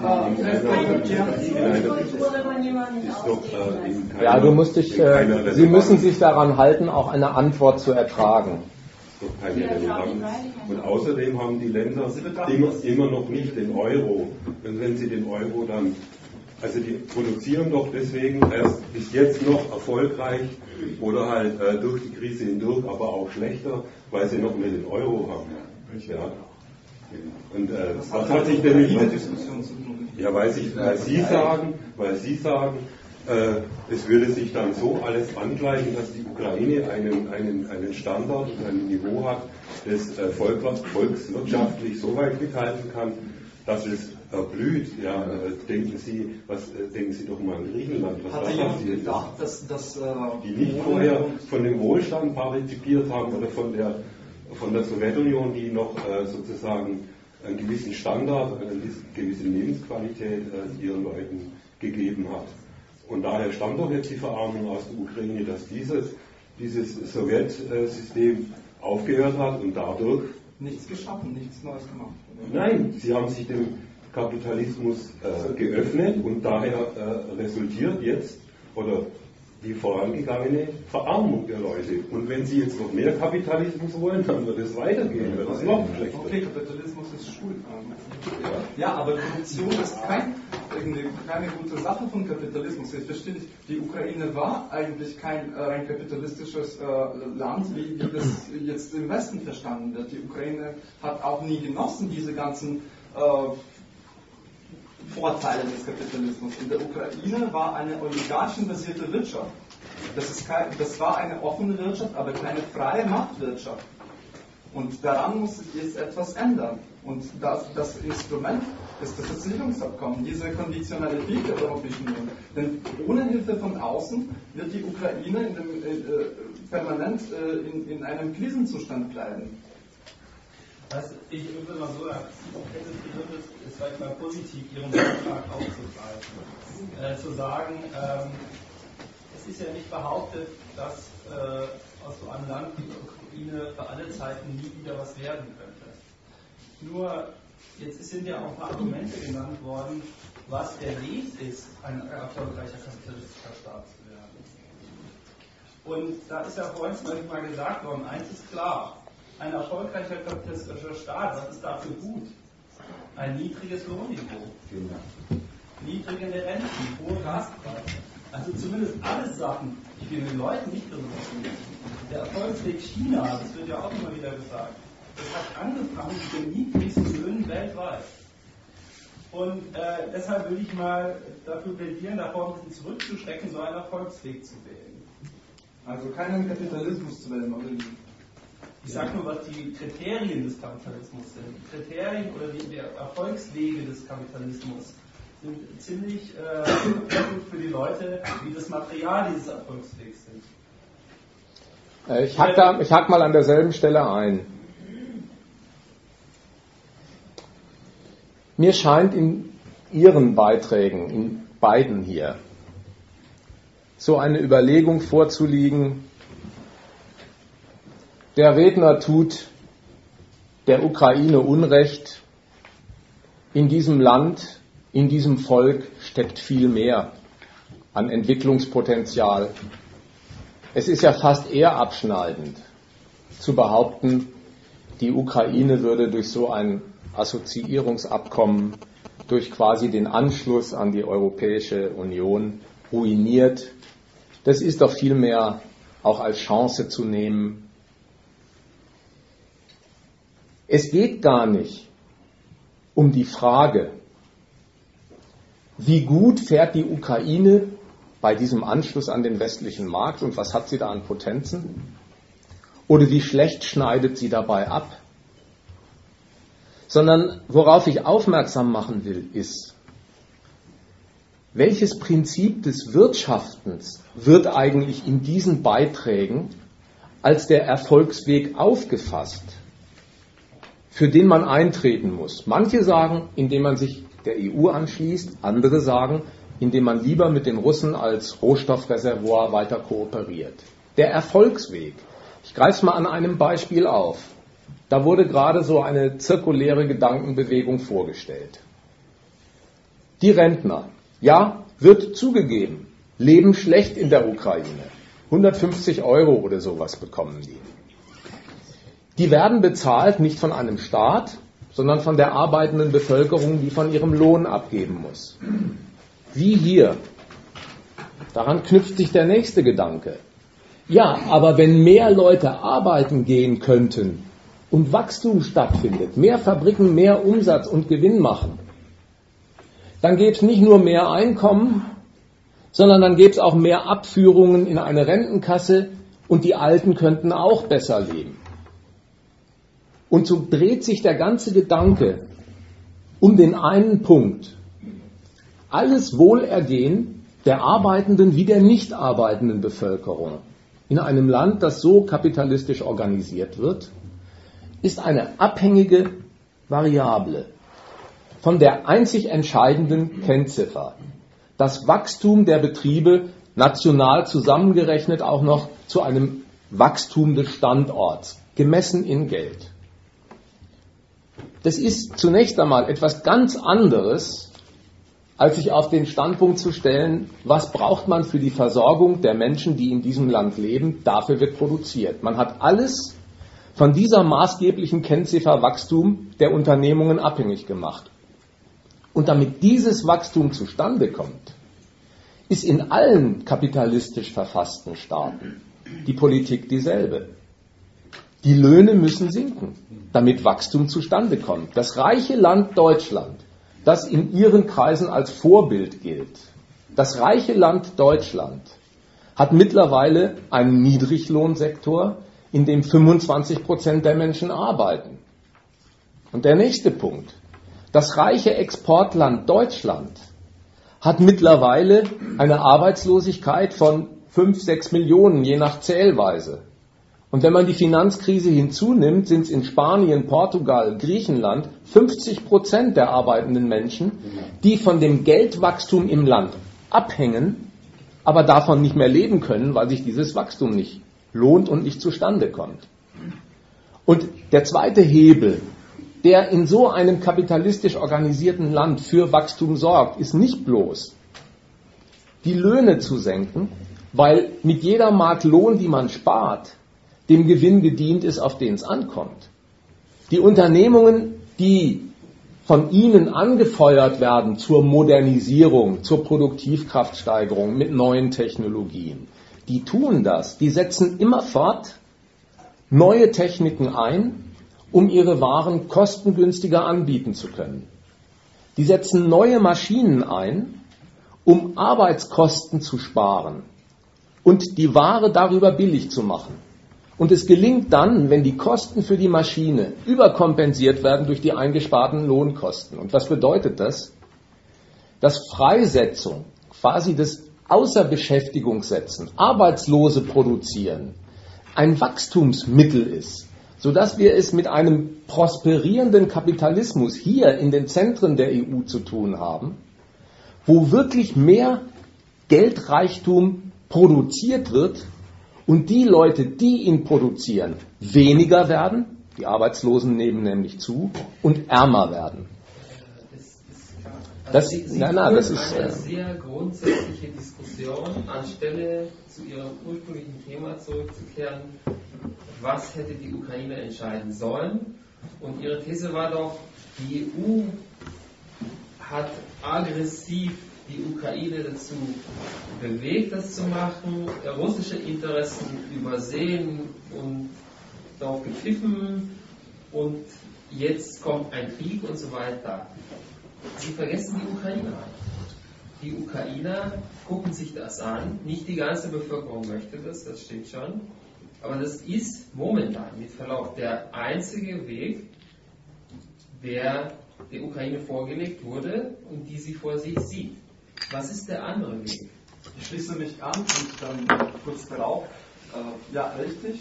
Und Sie erzählen jetzt von einem äh, Versuch, äh, das Land kapitalistisch zu konzipieren und äh, negativ äh, beschreiben Sie nur das Abkommen mit der Europäischen Union vergessen, aber das andere Angebot, obwohl in Russland das gleiche Modell jetzt irgendwie auf den Schienen läuft, wie eigentlich in der ganzen Welt bei uns, wo, wo, wo die ganzen Renten in diesem Kreis, ja, wo, wo, wo es ist, äh, also ich verstehe nicht, ob die Diskussion jetzt über die Ukraine ist ob, oder um das Modell des weltweiten bösen Kapitalismus. Und äh, ob man an diesem Land, an, an der Ukraine, was anders als in der ganzen Welt gestalten könnte? Könnten Sie das vielleicht sagen? Was, was, was, was sollte dann die Ukraine in der Krise konkret in dieser Situation ohne ähm, ähm, theoretische Überlegungen konkret tun, um sich zu stärken, aus der, Ukraine, äh, aus der Krise herauskommen und Chancen auf äh, vielleicht bessere Zukunft zu haben? Ich möchte zunächst noch was sagen zu Ihrer Argumentationstechnik. Ja, nein, nein, nein, nein, jetzt bin Bitte? ich dran. Jetzt bin ich dran. Ja. Jetzt möchte ich was sagen zu Ihrer Argumentationstechnik. Es hilft gar nicht weiter in der Diskussion, wenn ein Redner wie ich soeben Einwände gegen diese Art des Wirtschaftens vorbringe, die nicht bloß ich, sondern auch die, die sie betreiben, Kapitalismus nennen es hilft gar nichts, wenn man das Wort Kapitalismus mit einem Attribut versieht und meint, dadurch, dass man das Argument lächerlich macht, hätte man es entkräftet. Der böse Kapitalismus klingt bei mir durch. Das ist kein Einwand in keiner Hinsicht. Es zeugt bloß davon, dass es abgelehnt wird, das Argument. Aber das ist eben gar kein Argument der Ablehnung, sondern bloß des Lächerlichmachens. Das ist keine gute Art, auf Einwände einzugehen. Da hinten noch eine Wortmeldung. Ich, also war nur eine Anmerkung und zwar, ich hatte mich irgendwie am Anfang gefragt, was Sie gemeint haben, äh, dass es nicht um eine Partei geht, aber mir scheint es so, dass es immer, wenn es um diese Ukraine-Diskussion äh, geht, immer um Dilemma, um A oder B, um Westen, um Russland oder und so weiter. Und ich finde es, also ich meine, wir sind nicht hier, um irgendwie Lösungsstrategien zu finden oder so, aber ich finde es immer so schade, dass man halt immer nur A und B sieht. Und es gibt halt, ich weiß nicht, in diesen Trainingsbereichen gibt es nicht nur das, das Dilemma, sondern auch das Tetralemma. Also, dass es immer sozusagen eine Synthese gibt oder halt keins von beiden. Und ich finde, das, also das ist vielleicht auch so ein Punkt, äh, inwiefern die, die Ukraine äh, eine Chance sein könnte auch, oder, oder diese Diskussion um die Ukraine äh, eine Chance sein könnte, anstatt ähm, das immer nur so zu diesem Anfang. Da oben ist noch eine Wortmeldung. Ja, ich wollte da ein bisschen anhängen an dieses Argument. Äh, die beiden Vorredner aus der dritten Reihe haben mit Verse vorgetragen, ähm, dieser kapitalistische Weg, das sei ja wohl der einzig in Frage kommende Weg für die Ukraine. Ist er natürlich nicht. Dass es der einzige Weg ist, das sagen immer bloß die diesen Weg befürworten. Die, äh, ein relevanter Teil der Leute in der Ostukraine sieht diesen Weg anders. Und hier ja grade, sind ja gerade Argumente vorgetragen worden, warum es für die Ukrainer wahrscheinlich sehr viel besser wäre, sie würden nicht ihr Heil entweder bei der EU suchen, um deren armes Anhängsel zu werden. Sie würden auch nicht ihren Weg suchen bei Russland, sondern sie würden sich mal überlegen, ob es nicht mit, vielleicht mit ihren Renten und Löhnen besser bestellt wäre, wenn sie aufhören würden, ihren Lebensunterhalt immer abhängig davon zu machen, dass vorher irgendjemand mit ihnen Gewinn gemacht hat. Das wäre das Plädieren für den dritten Weg. Ich glaube zwar nicht, dass unter den ukrainischen Menschen, soweit sie mir bekannt gemacht werden, überhaupt viele existieren, die für diese Idee aufgeschlossen wären. Aber eines weiß ich, die wären gar nicht imstande, wenn sie dafür aufgeschlossen werden, wären, aus freien Stücken diesen Weg zu gehen. Dazu ist die Ukraine mittlerweile viel zu sehr das Einmischungs- und Aufmischungsfeld Amerikas und der EU auf der einen Seite und Russlands auf der anderen Seite. Und wenn Sie wissen wollen, warum dahinter so viel Gewicht gelegt wird, auch das kann man alles in Zeitungen lesen und Sie lesen ja sicher auch Fachzeitungen. Brzezinski, der alte Präsidentenberater von Reagan, wird in diesen Tagen oft zitiert mit dem Argument, wenn Russland die Ukraine als Einflussbereich verliert, ist es endgültig keine Weltmacht mehr. Um das wird gekämpft, um das wird gerungen und dafür bieten die beiden Blöcke, der Westen wie Russland, ihre finanziellen, ihre logistischen und auch ihre militärischen Mittel auf, sodass das ukrainische Volk, wenn sie sich überhaupt aufgeschlossen zeigen würden, die Leute, für solche Ideen, sicher das letzte Subjekt ist, das die Entscheidung in der Hand hätte. Die Regierung wurde äh, demokratisch gewählt. Dabei haben Sie recht. Allerdings äh, hat die neue Regierung äh, neue Verfassung äh, in der Ukraine gemacht, äh, in der der Regierung alle Gerichte, äh, Polizei, also Judikative, Exekutive, alle möglichen Mächte unterordnet worden sind. und wenn Sie jetzt Argumente mit Saudi-Arabien reinbringen, müsste ich sagen, wenn es mir als Bürger gut geht, und mein Präsident viel Geld hat, dann sage ich doch, nein, warum nicht? Dann kann er haben.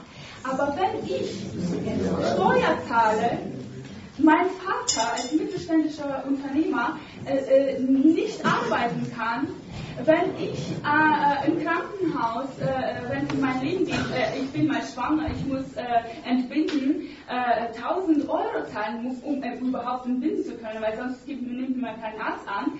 Wenn das alles, dieses korruptive System existiert und es gibt einen Vater, der das alles deckt, dann sage ich, es ist mir wert, gegen diesen Vater, gegen dieses System aufzutreten.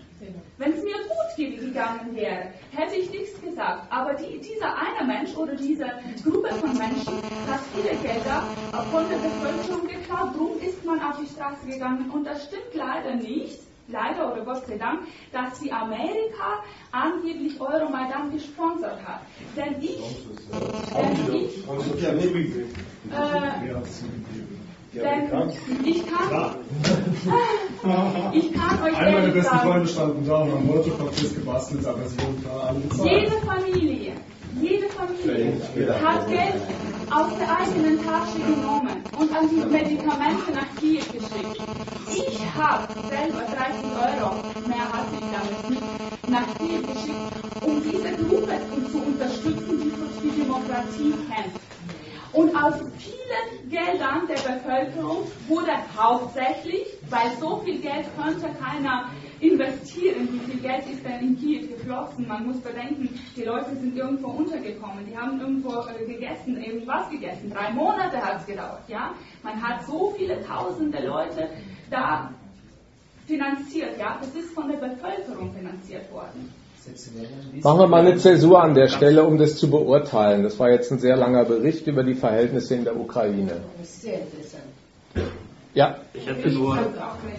Ja, hier kommen noch zwei Wortmeldungen, dann sage ich was ich dazu. Ich hätte drei wirklich noch ganz kurze Anmerkungen und ähm, die sind auch keiner wertenden Natur, weil ich mich zumindest öffentlich keiner Meinung irgendwie bekundige, weil ich das auch sehr schwierig finde. Und so zum einen die Anmerkung, ähm, dass Sie also gesagt haben, Sie haben auch ähm, Demokratiekämpfer unterstützt und so weiter. Es gibt doch, da sind wir uns glaube ich alle einig, kein Schwarz und kein Weiß. Es gibt auf beiden Seiten ehrliche Leute, die für Werte einstehen. Auf beiden Seiten gibt es aber genauso andere Interessen, damit, die damit einspielen. Darum natürlich, ist, ich glaube daran, dass im Maidan bestimmt viele löbliche Leute da waren, die an die EU geglaubt haben, die wirklich gute Interessen verfolgt haben. Aber das muss nicht ausschließen, dass da nicht noch andere Leute dabei waren, genauso auf der anderen Seite, auf diesen, weil es wird immer von diesen prorussischen äh, Separatisten geredet, das ist auch keine homogene Gruppe. Ich glaube, das kann man auch so als Außenstehender sagen. Die zweite Anmerkung ist äh, bezüglich Ukraine. Der Präsident ist an die Macht gekommen, hat äh, Verfassung geändert, hat seine Machtposition ähm, äh, ja, gestärkt, missbraucht. Und das Volk gnadenlos, also es gibt ein schlechtes Lohnniveau wahrscheinlich in der Ukraine und auf jeden Fall hat, macht er halt nicht gute Dinge. Dasselbe haben wir in Ungarn. Genau dasselbe. Orban hat auch die Verfassung komplett über den Haufen geworfen, seine Macht missbraucht, mitten in der EU, wohlgemerkt geografisch im Herzen der EU. Naja, was wird da gemacht? Und die, auch nur eine Anmerkung zum Überlegen. Und die dritte Anmerkung ist, wir alle wollen natürlich Frieden. Ich bin fest überzeugt, Ehe möchte einen Krieg und so weiter. Aber diesen Status quo, den wir haben, glauben Sie da, dass wirklich nur noch Ideale äh, da durchsetzbar sind oder man sich nur noch auf Ideale als Rechtfertigungsgründe berufen kann? Weil ich glaube, dieser ganze Konflikt ist so zentral aus jeder Perspektive gesellschaftlicher, politischer, wirtschaftlicher und so weiter und so fort, dass da mehr mitspielt als nur der Glaube einer Bevölkerung an Ideale, sondern auch durchaus wirtschaftliche oder andere, von denen ich nichts weiß, von denen Sie vielleicht nichts wissen und so weiter und so fort. Das wäre meine dritte Anmerkung, die ich mal da loswerden wollte. Danke. Ich kann an dem äh, Bericht Folgendes nachvollziehen und einiges nicht billigen. Wenn ein Mensch in der Ukraine lebt, so wie Sie das über eine Zeit lang getan haben oder immer wieder tun, dann kann ich das gut nachvollziehen, dass so ein Mensch Bilanz zieht und sagt, ich habe gelernt und mich ausgebildet, aber einen gescheiten Arbeitsplatz finde ich nicht. Es gibt Menschen, die haben einen Arbeitsplatz, auch in der Ukraine. Achmetow beschäftigt über 100.000 Leute in seiner Fabrik in der Ostukraine die arbeiten dort für ein mieses Geld. Auch das verstehe ich, dass die sagen, das sind keine schönen Verhältnisse, so zu leben. Und wenn man Rentner ist und man hört vom Rentenniveau der Ukraine, dann sind die 100 oder 150 Euro, die man dort bezieht als Rentner, desaströs. Auch das verstehe ich. Und das würde ich gerade so gut hierzulande ebenso betrachten und sagen, der Niedriglöhner, der Rentner, der junge Mensch, der keine Arbeit findet, sondern als abgeschriebene äh, Generation in Griechenland oder Spanien haust, das sind äh, Lebenswege. Die haben allen Grund dazu zu sagen, das finde ich nicht lebenswert in so einem Land und so einem Wirtschaftssystem. Das kann ich gut nachvollziehen. Jetzt kommt eine Weggabelung. Die Frage wäre, woran liegt das? Denn wenn man sich über dieses Schicksal beklagt und sagt, das will ich so nicht, dann käme es ja sehr darauf an, den Grund ausfindig zu machen, denn gegen den müsste man vorgehen. Sonst kann man seine Lage nicht bessern. Jetzt, Moment, jetzt zu der Diagnose, die den Grund betrifft. Da hört meine Billigung auf. Ich glaube sofort, dass Janukowitsch, genauso wie Timoschenko, sich dass sie an der Macht sind, die Taschen zuschaufeln. Ich weiß auch von der Ukraine und dem Machtkampf in der politischen äh, Elite, das ging ja schon viel früher mit Juschenko und seinem Säureattentat los, dass die, wenn sie an der Macht sind, die Konkurrenten, die sie als Vertreter eines Irrwegs der Ukraine halten, der Kampf zwischen Pro-West, Pro-Ost, schlecht behandeln und wenn es geht, einsperren. Das glaube ich. Aber was ich nicht glaube, ist, dass der Umstand, dass ein Präsident Geld in den Taschen hat und eine teure Datscha hat, der Grund für die Lage des Lebens und der Menschen in der Ukraine ist. Ihre Argumente waren vorhin, hätte es allen Menschen gut gegangen in der Ukraine, wäre es ja verschmerzbar, dass der Mann eine große Autosammlung hat. Wo es aber nicht gut geht, ist es nicht verschmerzbar. Das stellt einen merkwürdigen Zusammenhang her. Denn jetzt tue ich ja so, ich bitte für einen Augenblick noch um Geduld, denn damit tue ich ja jetzt so, wenn ich das zum Zentrum meines Angriffs erhebe, der korrupte Sack äh, Janukowitsch, als wäre dessen Wohlleben der Grund dafür, dass ich in dieser miserablen Lage lebe, als Student, als Arbeiter, als Rentner. Das stimmt auch in der Ukraine nicht. Auch in der Ukraine ist es so, dass der beschissene Lebensstandard der Leute, die bei diesem Achmetow arbeiten, von dessen Lohnzahlungen herrührt, nicht von Janukowitsch Reichtum. Die Renten, die die Menschen beziehen in der Ukraine und ihr Niveau, das ist diktiert in einem Land, wo das kapitalistische Wachstum, das sie gerne hätten, nicht zustande kommt, deswegen die Rentenkassen nicht prall gefüllt sind, also werden die Leute schlecht behandelt. Und, by the way, dass ausgerechnet ein Mensch, der einen Staat regiert, eine Autosammlung hat und goldene Wasserhähne, das ist überall in der Welt so. Auch unser Bundespräsident wohnt in Bellevue und nicht auf einem Zeltplatz. Ja, ähm, also es ist, also die, die ähm, der Aufstand ist ja nicht deswegen äh, gewesen oder äh, angefangen, weil es einem gut ginge, äh, sondern weil es dem Volk schlecht ginge. Äh, und zwar, ähm, es ist sehr interessant, die Datscha von Merkel zu sehen und dann die Datscha von Janukowitsch und dann mal zu vergleichen, denn ich habe beide gesehen. Janukowitsch Datscha mit eigenen Augen, die Merkel Datscha auf dem Internet. Aber das hat mir schon mal gereicht. Wenn Sie die beiden Häuser sehen, wenn Sie Kontoauszüge sehen, werden Sie schockiert sein, denn das nicht zu vergleichen ist. Allerdings geht es den Deutschen viel besser als den Ukrainern.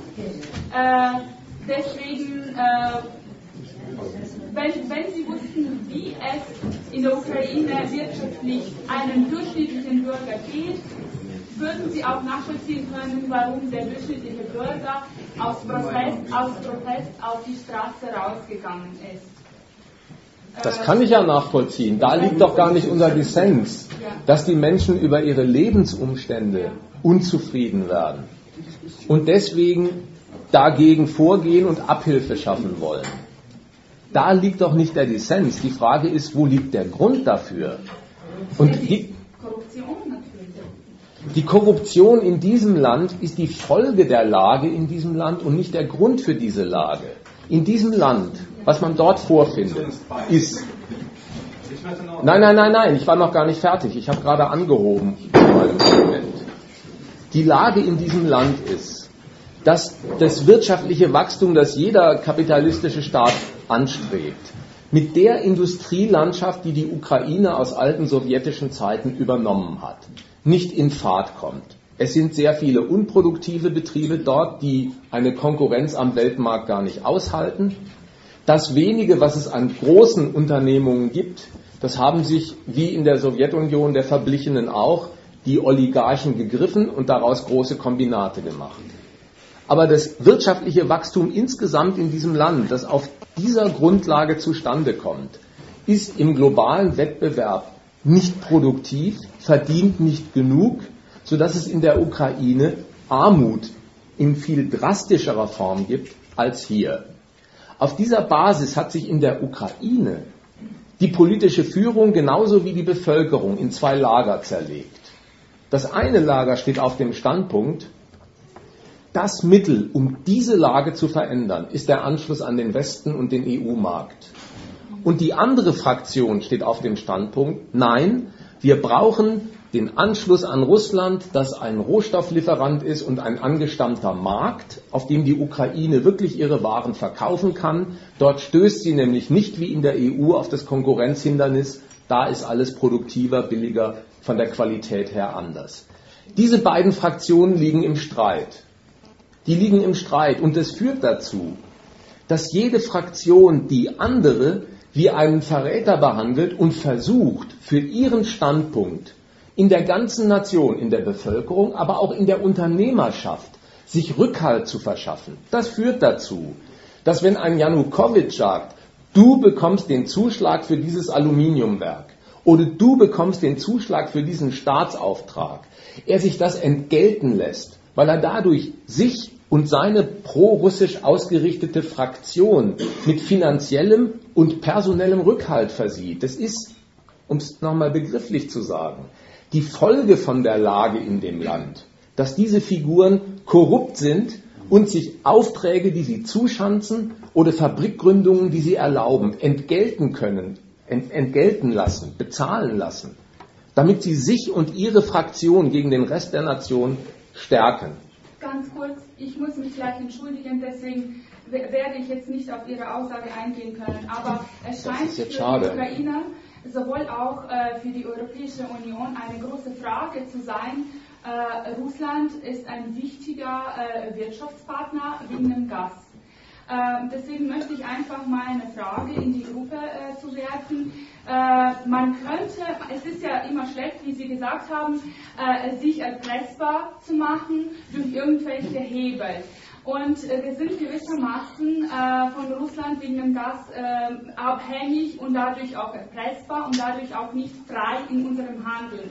Deswegen wäre es doch nicht für Deutschland, sowohl für die Ukraine, interessant mal auf die Energiewende umzusteigen, damit man nicht so sehr von einem, egal von welchem, und, äh, beziehungsweise abhängig ist. Damit bedanke ich mich ganz herzlich und möchte mich entschuldigen, dass ich nicht mehr Okay, ich will aber dennoch zu dem äh, Argument von Ihnen, auch wenn Sie uns jetzt leider verlassen, noch eine Bemerkung machen, um klarzustellen, warum wir uns manchmal missverstehen in unserem Dialog. Diese Skizze vom Weltmarkt. Es gibt Energielieferanten wie Russland, die ihre große Energiereserve gern als Erpressungshebel einsetzen, um hohe Preise durchzusetzen in Volkswirtschaften, die davon abhängig sind. Das tun sie.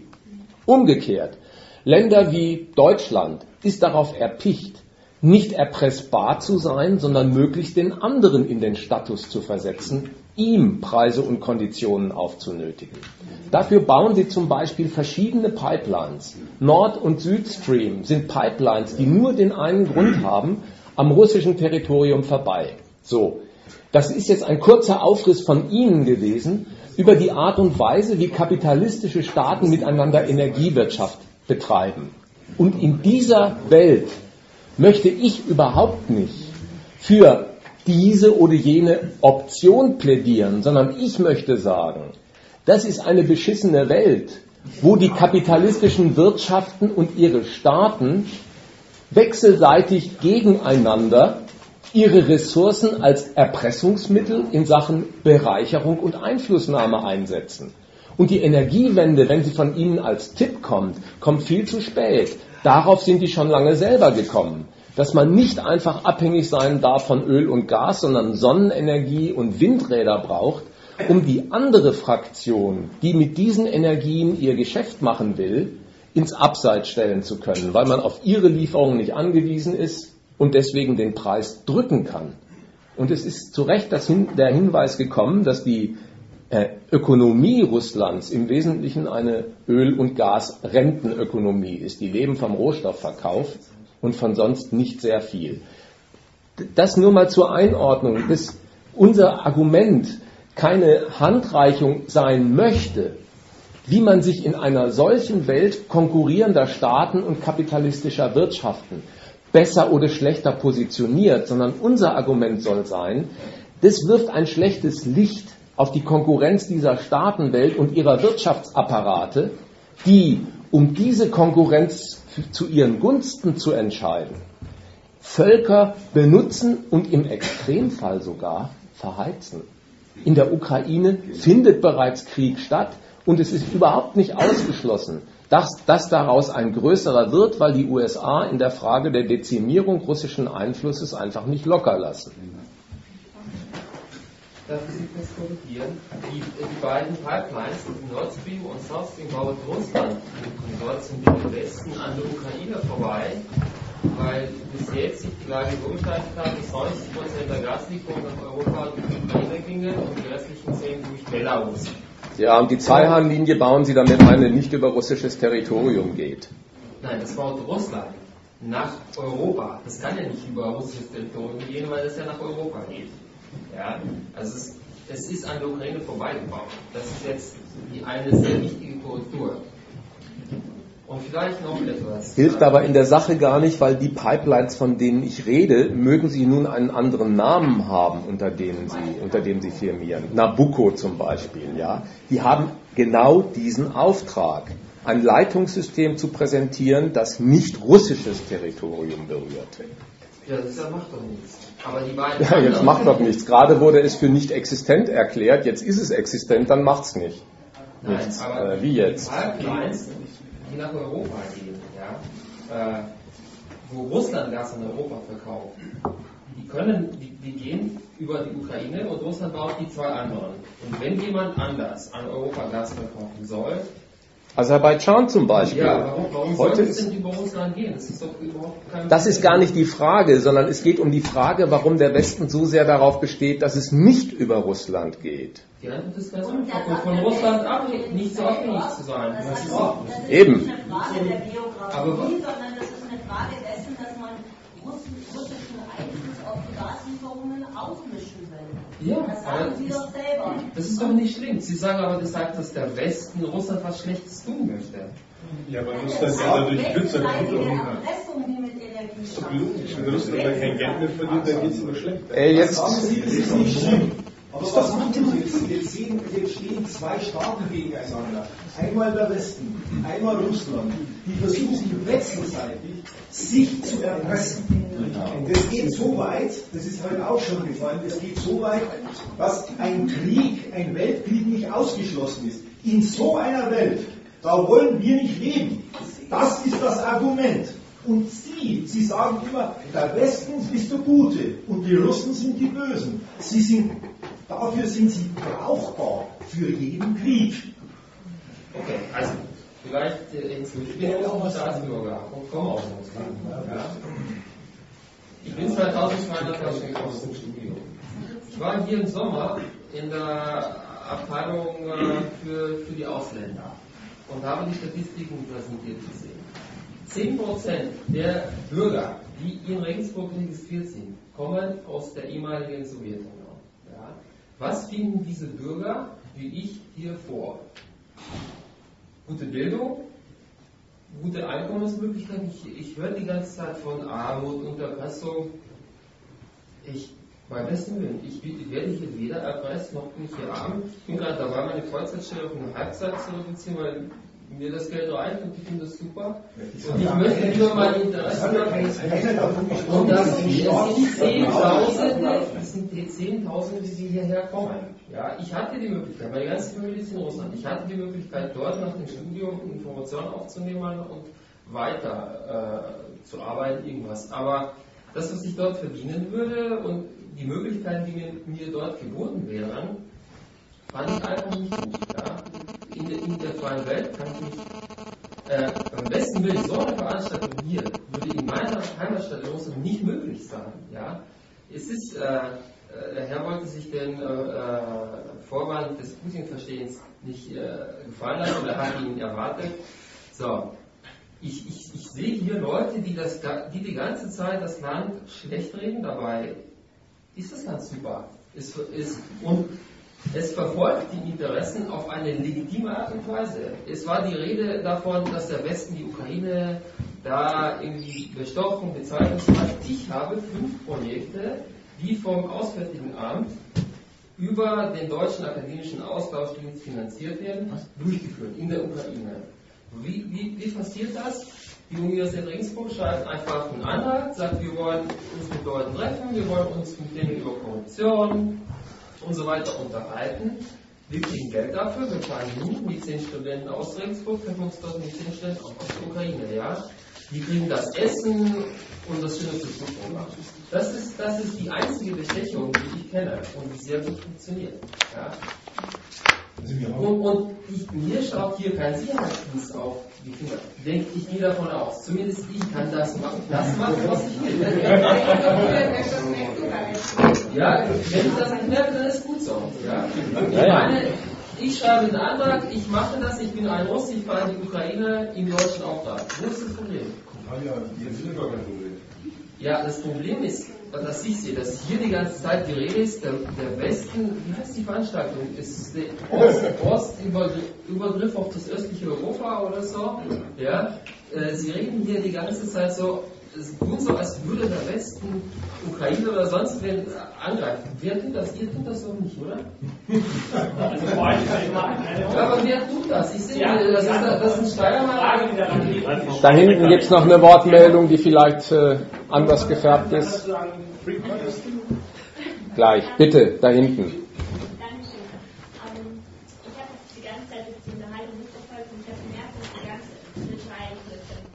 oder Sie, meine Namen nennen, ich kenne Sie nicht und ähm, ich merke einfach, dass eine sehr emotionale Stimmung bei euch herrscht, weil ihr sehr betroffen von dieser Situation seid, weil ihr selber entweder Familie angehörig oder selber da involviert seid. Und ich finde, ihr habt einfach das Bedürfnis nach Gerechtigkeit, das verstehe ich auch, und ihr seht ja, wie es in Deutschland oder in anderen westlichen Staaten zugeht, wie du auch das gerade gesagt hast, dass wir nicht manipuliert werden, dass wir so eine Veranstaltung geraten können.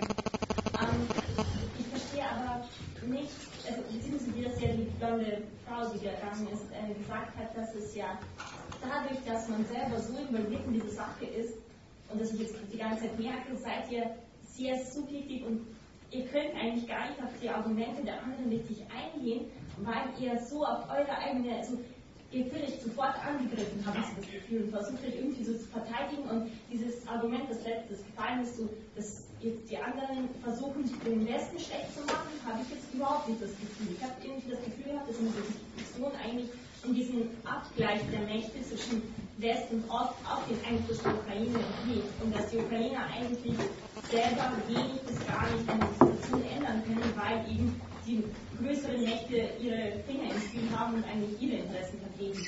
Und noch eins dazu, nur wenn es praktisch die Ukraine wirklich ein europäisches Land wird, heißt es ja nicht automatisch, dass die Standards, die in Deutschland herrschen, dann ähm, auf die Ukraine übergehen, oder? Ich meine, wir haben ja andere Länder in der EU, auch aus dem ehemaligen Ostblock, die weiterhin schlecht, vielleicht etwas besser, etwas schlechter, aber nicht die gleichen Standards haben. Und dass man so mit dem Schnitt, also mit dem Schnips und dann sagt, hey, jetzt ist die EU, jetzt ist toll.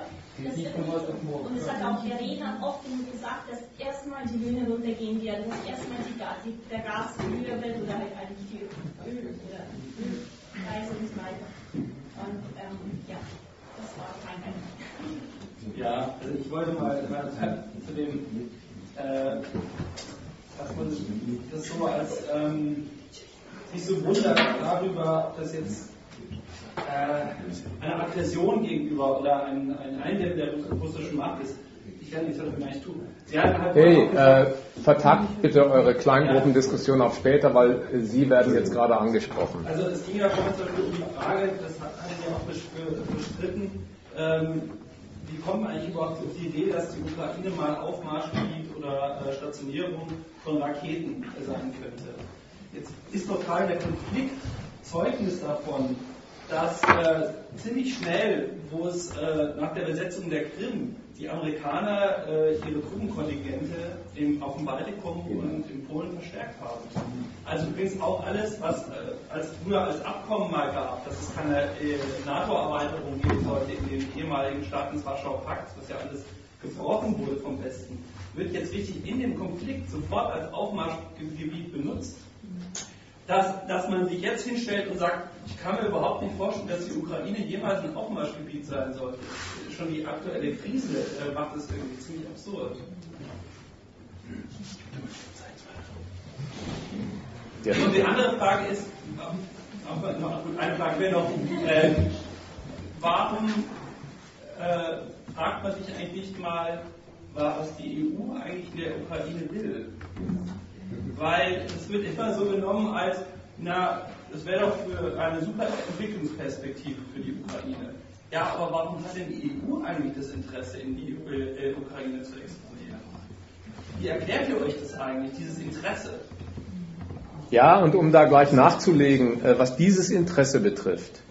Es ist ja viel im Westen davon die Rede gewesen, ja, auch in der EU dass man da einem Volk beispringen will, das noch nicht auf soliden wirtschaftlichen Füßen steht, dass da eine Entwicklung einkehren soll, wo alle am Reichtum partizipieren und dass es aufwärts geht. Der Gestus der Hilfe wird da äh, verbreitet. Ich will jetzt gar nichts über das kapitalistische Wirtschaftssystem äh, sagen, aber ist es eigentlich glaubwürdig, von einem Land wie Deutschland sowas zu unterstellen, dass im Inland bei sich daheim gar nichts Anstößiges daran findet, dass sie selber zusammenrechnen, bei uns ist ein Viertel der Menschen für Geld beschäftigt, von dem sie sich und ihre Familie nicht ernähren können. Wo sie Hartz-IV-Empfänger haben. Von Statistik. Wo sie Hartz-IV-Empfänger haben, bei denen sie gar nicht auf dem Standpunkt stehen, bevor wir uns nach außen wenden, um mildtätig zu werden, gehen wir erstmal im Umgang mit unserer eigenen äh, armen Bevölkerung anders um. Äh, diese Vorstellung, dass alles zum Zwecke quasi einer frommen Nachbarschaftshilfe gemacht würde, das bricht sich schon daran, dass dieser Standpunkt nicht mal im Inland gilt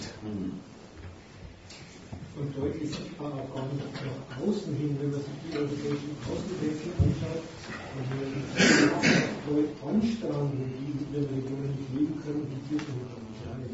Also von daher kann man auch sagen, an dem ist zu sehen, nach außen ist zum Beispiel genauso wenig zu sehen wie nach innen. Kommt sich nicht erneut. Also ich finde es sehr, sehr gut, dass man heute so offen und klar über die Situation aus dieser westlichen Sicht berichtet. Sie haben zwar gesagt, Sie halten sich zurück hinsichtlich der Teilnahme, aber ich teile voll und ganz Ihre Meinung hinsichtlich des Betroffenen. Was ich äh, äh, heute noch, noch anmerken möchte, ist, wir werden eine Wahl haben am 25. Und danach wird wahrscheinlich alles ein bisschen anders aussehen. Dann wird man wieder berichten und wieder darüber reden müssen.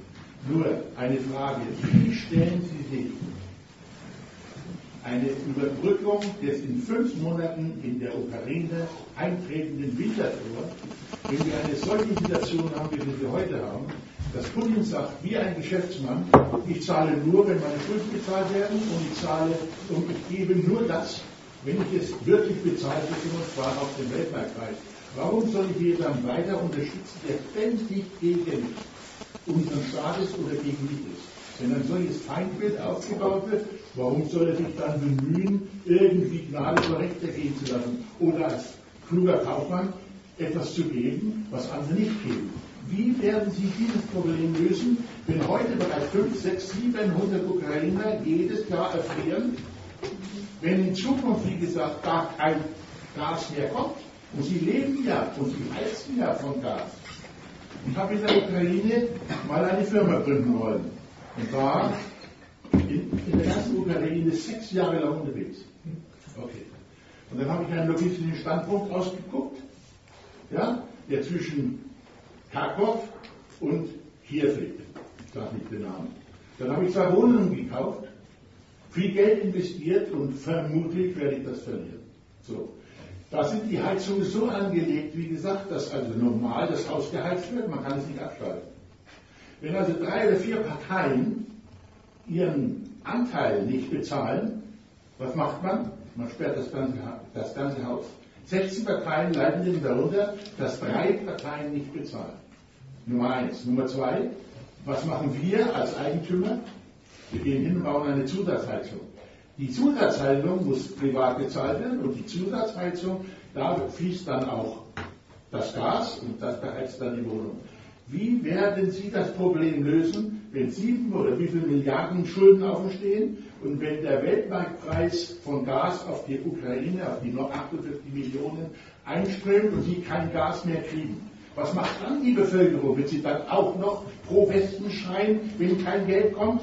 Ihr seid so verschuldet, dass man sich das überhaupt nicht vorstellen kann. Das kann sich überhaupt keiner vorstellen. Und wenn wir, der Westen, die EU, meinetwegen sich sowas anhängt, die Größenordnungen von Fachleuten liegen bei 200, 300 Milliarden in den letzten zehn Jahren. Von wegen maroden Betrieben. Ich kenne die Betriebe. Ich habe auch deswegen, wie gesagt, aufgehört, weiter zu investieren und habe auch das Ergebnis mit, mit mir, selbst, mir selbst abgerungen, nicht mehr äh, weiterzumachen und keine Firma zu gründen. Es ist eine einmalige Katastrophe, aber die Katastrophe kommt letztendlich von euch selbst. Ihr selbst produziert ständig diese Katastrophe. Ihr selbst. Zum Beispiel, nur ein, ein, eine einzige Feststellung, nur eine Feststellung. Warum gehen die sogenannten Studenten oder Kinder kurz vor einer neuen Wahl auf den Maidan und fangen Rabauken an? Warum? Warum? Warum? Hätte man nicht die Wahl abwarten können, dann hätte man neue Mehrheiten bilden können. Dann war immer noch der Vorwand da, Achtung, die sind immer noch korrupt, aber ihr hättet zumindest wieder eine legitimierte Regierung bilden können. Mit der hätten die Amerikaner und die großen Nagel heute verhandelt, doch niemand mehr mit euch. Die lachen doch über euren Grad. Die lachen doch, wenn da Neonazis in der Regierung sind. Das ist alles Wahnsinn. Leute, das ist Wahnsinn, was ihr da tut. Ihr Okay. müsst eher diese Missstände sein und nicht dafür. Darf der nicht was sagen? Gut. Und hier ist auch das falsche Forum, wie gesagt, gegen, äh, gegen den Russen zu plädieren. Jetzt haben wir die Gründungsschwierigkeiten des Kleinunternehmers gehört. Ich hätte in meiner Firma 300 Ja, Arbeitsplätze. hier. 300 gut bezahlte Arbeitsplätze. Vielleicht hätten Sie Da vorne und hier gibt es noch zwei Wortmeldungen. Bitte. Also ich glaube, jeder kann seine Meinung wirklich äußern, aber ich habe gerade ein bisschen das Gefühl, auch, auch Ihre Meinung, den Standpunkt kann ich verstehen, aber die Art und Weise, wie Sie den äußern, wirkt selbst auf mich wirklich so ein bisschen so, Deutschland hat eine weiße Weste und alle anderen sind da wirklich so ein bisschen schwarz kann, das war für mich ein bisschen drüber und das finde ich eigentlich ein bisschen schade, weil auch wir sind hochverschuldet oder äh, jedes EU-Land. Ähm, also man kann da jetzt auch nicht so sagen, ihr seid hochverschuldet, ihr könnt euch gar nichts verlassen, wenn wir danach gehen, müsste jeder eigentlich äh, sofort den Geldhandschuh drehen und auch bei uns bleiben. Äh, die 10 Millionen mögen höher sein, aber äh, keiner hat diese weiße Weste. Das fand ich, kam gerade so ein bisschen bei mir von ihrer Darstellungsweise einfach so an, was ich äh, nicht ganz gut finde. Ähm, ich wollte mich trotzdem eben melden. Äh, wenn Sie jemanden beschuldigen wollen, dann mich. Ich komme aus der Ukraine. Ich studiere hier Politikwissenschaft, also nur mal ganz kurz zu meiner Kompetenz. Ähm, die erste Frage, die Gasfrage, wie wir das lösen werden. Die ersten IWF-Kredite sind bereits unterwegs, 3,2 Milliarden sind bereits angekommen. Das heißt, die Leute feiern durchaus den Westen, war ganz nett. Ähm, ansonsten regressive Gaslieferungen aus Slowakei und Polen entsprechende äh, Verträge wurden bereits unterschrieben, denn Russland wird ja nicht einfach nach Europa gar nicht mehr liefern. Sondern sie werden nach Europa liefern, zum Beispiel nach Polen, zum Beispiel in die Slowakei und sie werden es dann eben zurückliefern in die Ukraine. Das ist das, was Regressiv eben bedeutet. Die andere Frage, warum äh, sind die Studenten auf den Maidan rausgegangen und haben, wie Sie gesagt, Rabauken angefangen, wie auch immer, im Bayerischen bin ich da nicht so schlecht. Äh, auf jeden Fall, es ist extrem naiv von Ihnen zu glauben, und das ist keine Kritik, das ist, ich glaube, das kommt hier nur im Westen, und das ist für mich Westen, das Deutschland ist, nicht besonders gut an. Es ist extrem naiv zu glauben, dass die nächste Wahl tatsächlich fair verlaufen wäre, denn Sie haben bestimmt schon mal alle von Hitler gehört und Sie wissen, was Gleichschaltung ist. Die sind viel zu jung, viel zu grün und viel zu unerfahren. Ja, Sie wissen, was Gleichschaltung ist. Äh, bevor es jetzt persönlich wird, mach mal, mach mal dein Argument erst zu Ende. Lassen Sie mich bitte aussehen, ich habe Sie ganz bewusst provoziert. Nur damit Sie einfach verstehen, wie ernst das für uns alle ist damit. Das System wird völlig gleichgeschaltet unter Janukowitsch. Und das ist der Grund, warum er in erster Linie auf den Maidan rausgegangen ist und bereit war, für sein Land für sein Land klingt das extrem banal, extrem idealistisch, aber die Leute haben tatsächlich daran geglaubt, unter anderem meine besten Freunde, die allesamt auf die Maidan standen. Und ich möchte anmerken, ich bin ein russischsprachiger Ukrainer, das heißt, Sie können mich auch als ein Nazi bezeichnen. Die Hälfte des Maidans war russischsprachig. Da muss ich einhaken, das habe ich doch mit meinen, äh, ähm, mein, mein, äh, na, äh, nicht Argument, mit meinen Anmerkungen äh, gesagt. Es ist ja keine homogene, äh, homogene äh, Parteilandschaft, die wir da haben. Wahrscheinlich waren deine Freunde wie viele, wie Initiatoren aus einem guten Stück heraus. Aber mittlerweile haben wir doch eine ganz andere Situation, das musst du auch einsehen. Ich meine, ich glaube es nicht, gibt, dass es gibt den rechten Sektor, ganz klar. Eben, es gibt Rechte. Nur, es gibt auch Leute, die von anderen bezahlt werden. Das willst nicht glauben. Das ist in der Türkei genauso. Wenn du bei den Straßenschlachten dabei warst, es wurden Leute wirklich auf offener Straße, die zusammen mit den Protestlern rumgegangen sind, deren Ausweise kontrolliert von Leuten, die mitprotestiert haben. Und da waren wirklich Polizisten und andere Leute mit dabei. Du willst es sicher nicht glauben, aber Leute unter euch werden es nicht nur aus freiem Willen tun, sondern von irgendjemandem bezahlt worden sein, dass sie dann auch damit protestieren. Das willst du nicht glauben, ich weiß, aber es ist nun mal so. Da oben gibt es noch eine äh, Bemerkung, bitte. Ja gut, aber es kommt immer so rüber, als Verstehst du, wie bezahlt wurde, waren diese Wehrpflichtoffiziere, die einfach 5000 oder 3000 Dollar an einem Tag bekamen, um die Leute auf die Maidan zu erschießen. Sie sagen, es waren allesamt Rabauken oder sonst irgendwas. Es waren Leute mit hölzernen Schildern und Baseballschlägern, meinetwegen, die gegen Kalaschnikows und Dragunov-Gewehre gezogen sind. Das müssen Sie sich vor Augen führen. Die Frage war anders. Warum kurz vor einer Wahl? Das war die Frage. Nee, die stellen wir jetzt mal nicht diese Frage, sondern ich möchte, ich möchte zu den gelaufenen Beiträgen sofort, ich antworte jetzt auf die beiden Beiträge und dann sind Sie am Zug. Ich sage jetzt immer Sie, bevor ich mir nochmal die Finger verbrenne. ähm, zur Diskussionskultur. Wie argumentiert wird, möchte ich eine Anmerkung machen. Äh, von Ihnen da oben kam der Hinweis, wir haben doch alle irgendwie Probleme oder Dreck am Stecken. Nicht nur die Ukraine hat Schulden, auch Deutschland hat Schulden. Die haben sich sogar in der Krise erhöht. Da kam der Hinweis von Ihrer Seite, in der Ukraine sind Faschisten in der Regierung, rechter Sektor. Ihre Antwort darauf war, Gut, äh, dann wird also mir hier der Faschismusvorwurf gemacht. Nein. Das Nein, ist. Das war nicht meine Antwort darauf, darauf bin ich überhaupt nicht eingegangen. Sondern? Kein Richtersektor ist in der Regierung, Entschuldigung. Doch. Warum ist das so wichtig? Warum ist das so wichtig, ob der rechte Sektor in der Regierung vertreten ist oder nicht? Weil derjenige, der es jetzt leugnet oder vielleicht auch zu Recht abstreitet, sagt, das wäre ein Makel, den auch ich mir ans Revers hefte. Da würde ich mich selbst getroffen sehen. Und gegen dieses Wir möchte ich was sagen. Es ist nicht in Ordnung, dass wenn man auf einen Staat schaut, auf die Art, wie regiert wird und wer regiert wird, man das gar nicht frei beurteilt, sondern man sich für diese Sache verantwortlich fühlt, sie wie seine betrachtet und dann sagt, zu dir jetzt, ja, zu, zu der blonden Dame oder zu den Mädels. Und dann sagt, die Schulden, die der deutsche Staat hat, die anerkenne ich natürlich als unsere Sünde. Die Schulden, die der deutsche Staat hat, um die bist du nie gefragt worden. Wollen wir die Bruttoverschuldung erhöhen in Deutschland oder nicht? Die sind auch gar nicht dafür gemacht worden, damit für dich oder für andere eine Kinderkrippe entsteht. Die sind im Verlaufe der letzten fünf Jahre hauptseitig dafür gemacht worden, dass der Staat marode Banken aus der Krise rauskauft. Auf diesen Staatshaushalt zu blicken, ist das eine und sich zu fragen, warum gibt's das? Warum macht er das? Und was habe ich damit zu tun? Irgendwie muss ich als Bürger mit meinen Steuern schon auch für diesen Staatshaushalt gerade stehen. Aber es quasi so aufzunehmen, wie das ist unsere Sünde, das sind unsere Schulden, das macht sich, jetzt den Menschen, dich in dem Fall, mit einem Staat gleich, übernimmt für ihn die Verantwortung, der dich nach seinen Maßnahmen und Schulden überhaupt nicht gefragt hat. Und gerade so ist es bei diesen beiden.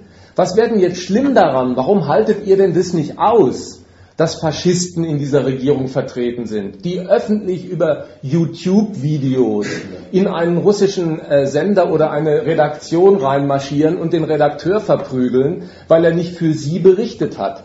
Warum haltet ihr das nicht aus?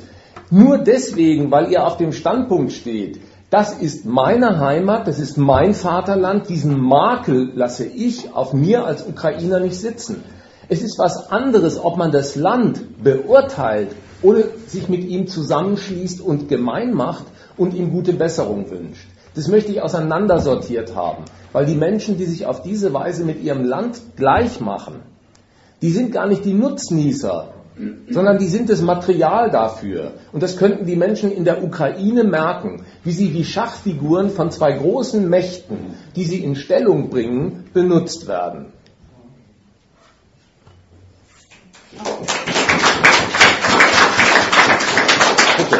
Also ich wollte Ihnen in Ihren Ausführungen total recht geben, aber ich verstehe Ihre Situation sehr gut, weil Sie haben dort gelebt, Sie haben die Ungerechtigkeit erfahren, haben die Korruption erfahren, weil ich selber in Andalusien gelebt habe und ich war so kritisch gegen Deutschland. Und wenn ich da unten die Armut erlebt habe, ohne Sozialsicherheit, ohne äh, Kindergeld und was da alles ist, brauche ich nicht alles aufzählen, dass die natürlich den Westen idealer sehen, als in, einem korrupt, in ihrem korrupten Land oder eine korrupte Regierung zu erleben. Und dann geht man auch auf die Straße, weil da kennst du fast also das kannst du gar nicht aushalten und darum verstehe ich die so gut und ja. können wir nicht jetzt so uns hinstellen. Wir haben unsere soziale Absicherung, was wir alles haben. Wir können die deutsche Armut niemals mit der ukrainischen Armut, nicht mit der andalusischen Armut oder sonstigen Armut vergleichen. Darum verstehe ich sie so gut. Und da fühlen sie sich natürlich missverstanden, wenn wir von unserer Position, wo wir Absicherung alles haben und keine Angst haben müssen, dass wir, wenn wir ein falsches Wort sagen bei einer, bei einer öffentlichen Veranstaltung, dass wir abgeschleppt werden oder verfolgt werden. Also ich bin auch politisch verfolgt worden, das Wort sollte umgebracht werden. Er wird es vielleicht nicht glauben, dass die Situation dann ganz anders ausschaut, wie man über die Länder urteilt. Und darum, das war mein Abschlusswort. Okay, ich will noch einen, einen Punkt, der in, in der Eröffnung der Debatte eine Rolle gespielt hat und jetzt wieder hochkommt, zu dem möchte ich auch noch was sagen. In Sachen Kompetenz und Kennerschaft. Es ist von mehreren Rednern darauf hingewiesen, Sie sind die hier eigentlich Kompetenten am Platz, denn Sie kommen aus der Ukraine. Ja? So ist argumentiert worden. Das halte ich für nicht in Ordnung. Im Zeitalter von Google und YouTube ist es so, dass die Informationen über die Lage in einem Land in Millisekunden weltweit verbreitet sind. Wenn es denn so ist, dass ich vielleicht gar nicht dieselben Organe studiert habe wie Sie, dann könnte es vielleicht dazu kommen, dass ein Faktum auf dem Tisch liegt, das mir verborgen blieb. Unser Streit heute Abend aber zeigt was ganz anderes. Die Fakten sind gar nicht das, was uns trennt, sondern das Urteil über die Fakten. Sie haben auch nicht Ihre Information über die Staatsschuld der Ukraine beim Finanzminister abgeholt und in sein Buch geschaut, sondern wahrscheinlich auf derselben Internetplattform nachgelesen, wo auch ich nachlese. Insofern trennt uns in dieser Frage gar nichts. Was uns trennt, ist das Urteil über das Faktum. Ist die Korruption beispielsweise, das war ein Streitpunkt, ist das der Grund für die Lage im Land oder, das war meine Gegenthese, das ist die Folge aus der Lage in diesem Land. Aber auf die goldenen Becher von Janukowitsch zu zeigen und zu sagen, davon hätte man ein Bild in YouTube gesehen, das ist lächerlich, weil die sehe ich auch. Weil diese Hetzzeitschriften sind ja überall präsent im Netz. Also insofern möchte ich mal sagen, äh, das ist kein redlicher Kompetenzausweis zu sagen, ich komme aus der Ukraine, wenn man seine Nachrichten aus denselben Quellen schöpft wie die restliche Diskussionsgemeinde auch. Bitte? Ja, äh, ich wollte mich da eigentlich anschließen. Also ich komme auch, also meine Mutter kommt von der Krim und äh, da sind viele Leute einfach so, dass sie selber eigentlich nicht mehr so ganz genau wissen, wem sie eigentlich was glauben sollen und was eigentlich überhaupt Sache ist. Die meisten haben dann einfach nur Angst. Beziehungsweise die, wo jetzt auf der Krim sind, sagen, sie sind eigentlich ganz froh, dass sie jetzt zu Russland gehören, weil die haben jetzt wieder ein bisschen Stabilität bekommen. Und mehr Geld. Und wo ist das Geld? Sind die Renten schon angekommen? Sind die Sozialleistungen schon angekommen? Haben Sie noch Wasser? Haben Sie Gas? Ja, bei denen ist alles stabil. Sie können normal zum Arbeiten gehen, sie bekommen normal ihren Lohn, sie können normal Sachen einkaufen und sie haben halt, wenn sie so mit äh, der äh, Situation mhm. von der restlichen Ukraine gegangen sein müssen, sind heilfroh darüber, dass sie jetzt zur, äh, zu Russland gehören. Das ist zunächst, ja, finde ich, das ist ein Faktum, aber das wird so schwer ertragen. Da möchte ich wirklich ganz unpolemisch jetzt mal für eine Scheidelinie plädieren. Die, die junge Frau berichtet über ein Faktum. Es gibt viele Menschen in der Ostukraine, die sind für die Russen. Nicht, dass das für mich ein Grund wäre, das gut zu heißen. Es gibt viele Menschen dort in der Ostukraine und auf der Krim, die sagen, sie sind froh darüber, dass sie viermal so viel Rente kriegen, wenn sie angeschlossen werden an Russland. Das ist ein Faktum, dass die so reden und auf das hoffen. Ja? Und es ist was anderes, das Faktum gleich so zu nehmen, dass man sagt, wer das sagt, der will sich für Russland ausgesprochen haben und das lehne ich zutiefst ab. Am Ende führt diese Art von, doch, doch, das war der Hinweis. Und wo ist das Geld geblieben? Ist es denn angekommen? Das ist der Zweifel da rein, dass das als Mildtätigkeit Russlands durchgehen darf. Das, das ist nicht in Ordnung. Diese Art von parteilichem Denken betrügt sich und andere am Ende darum, überhaupt noch Fakten zur Kenntnis zu nehmen.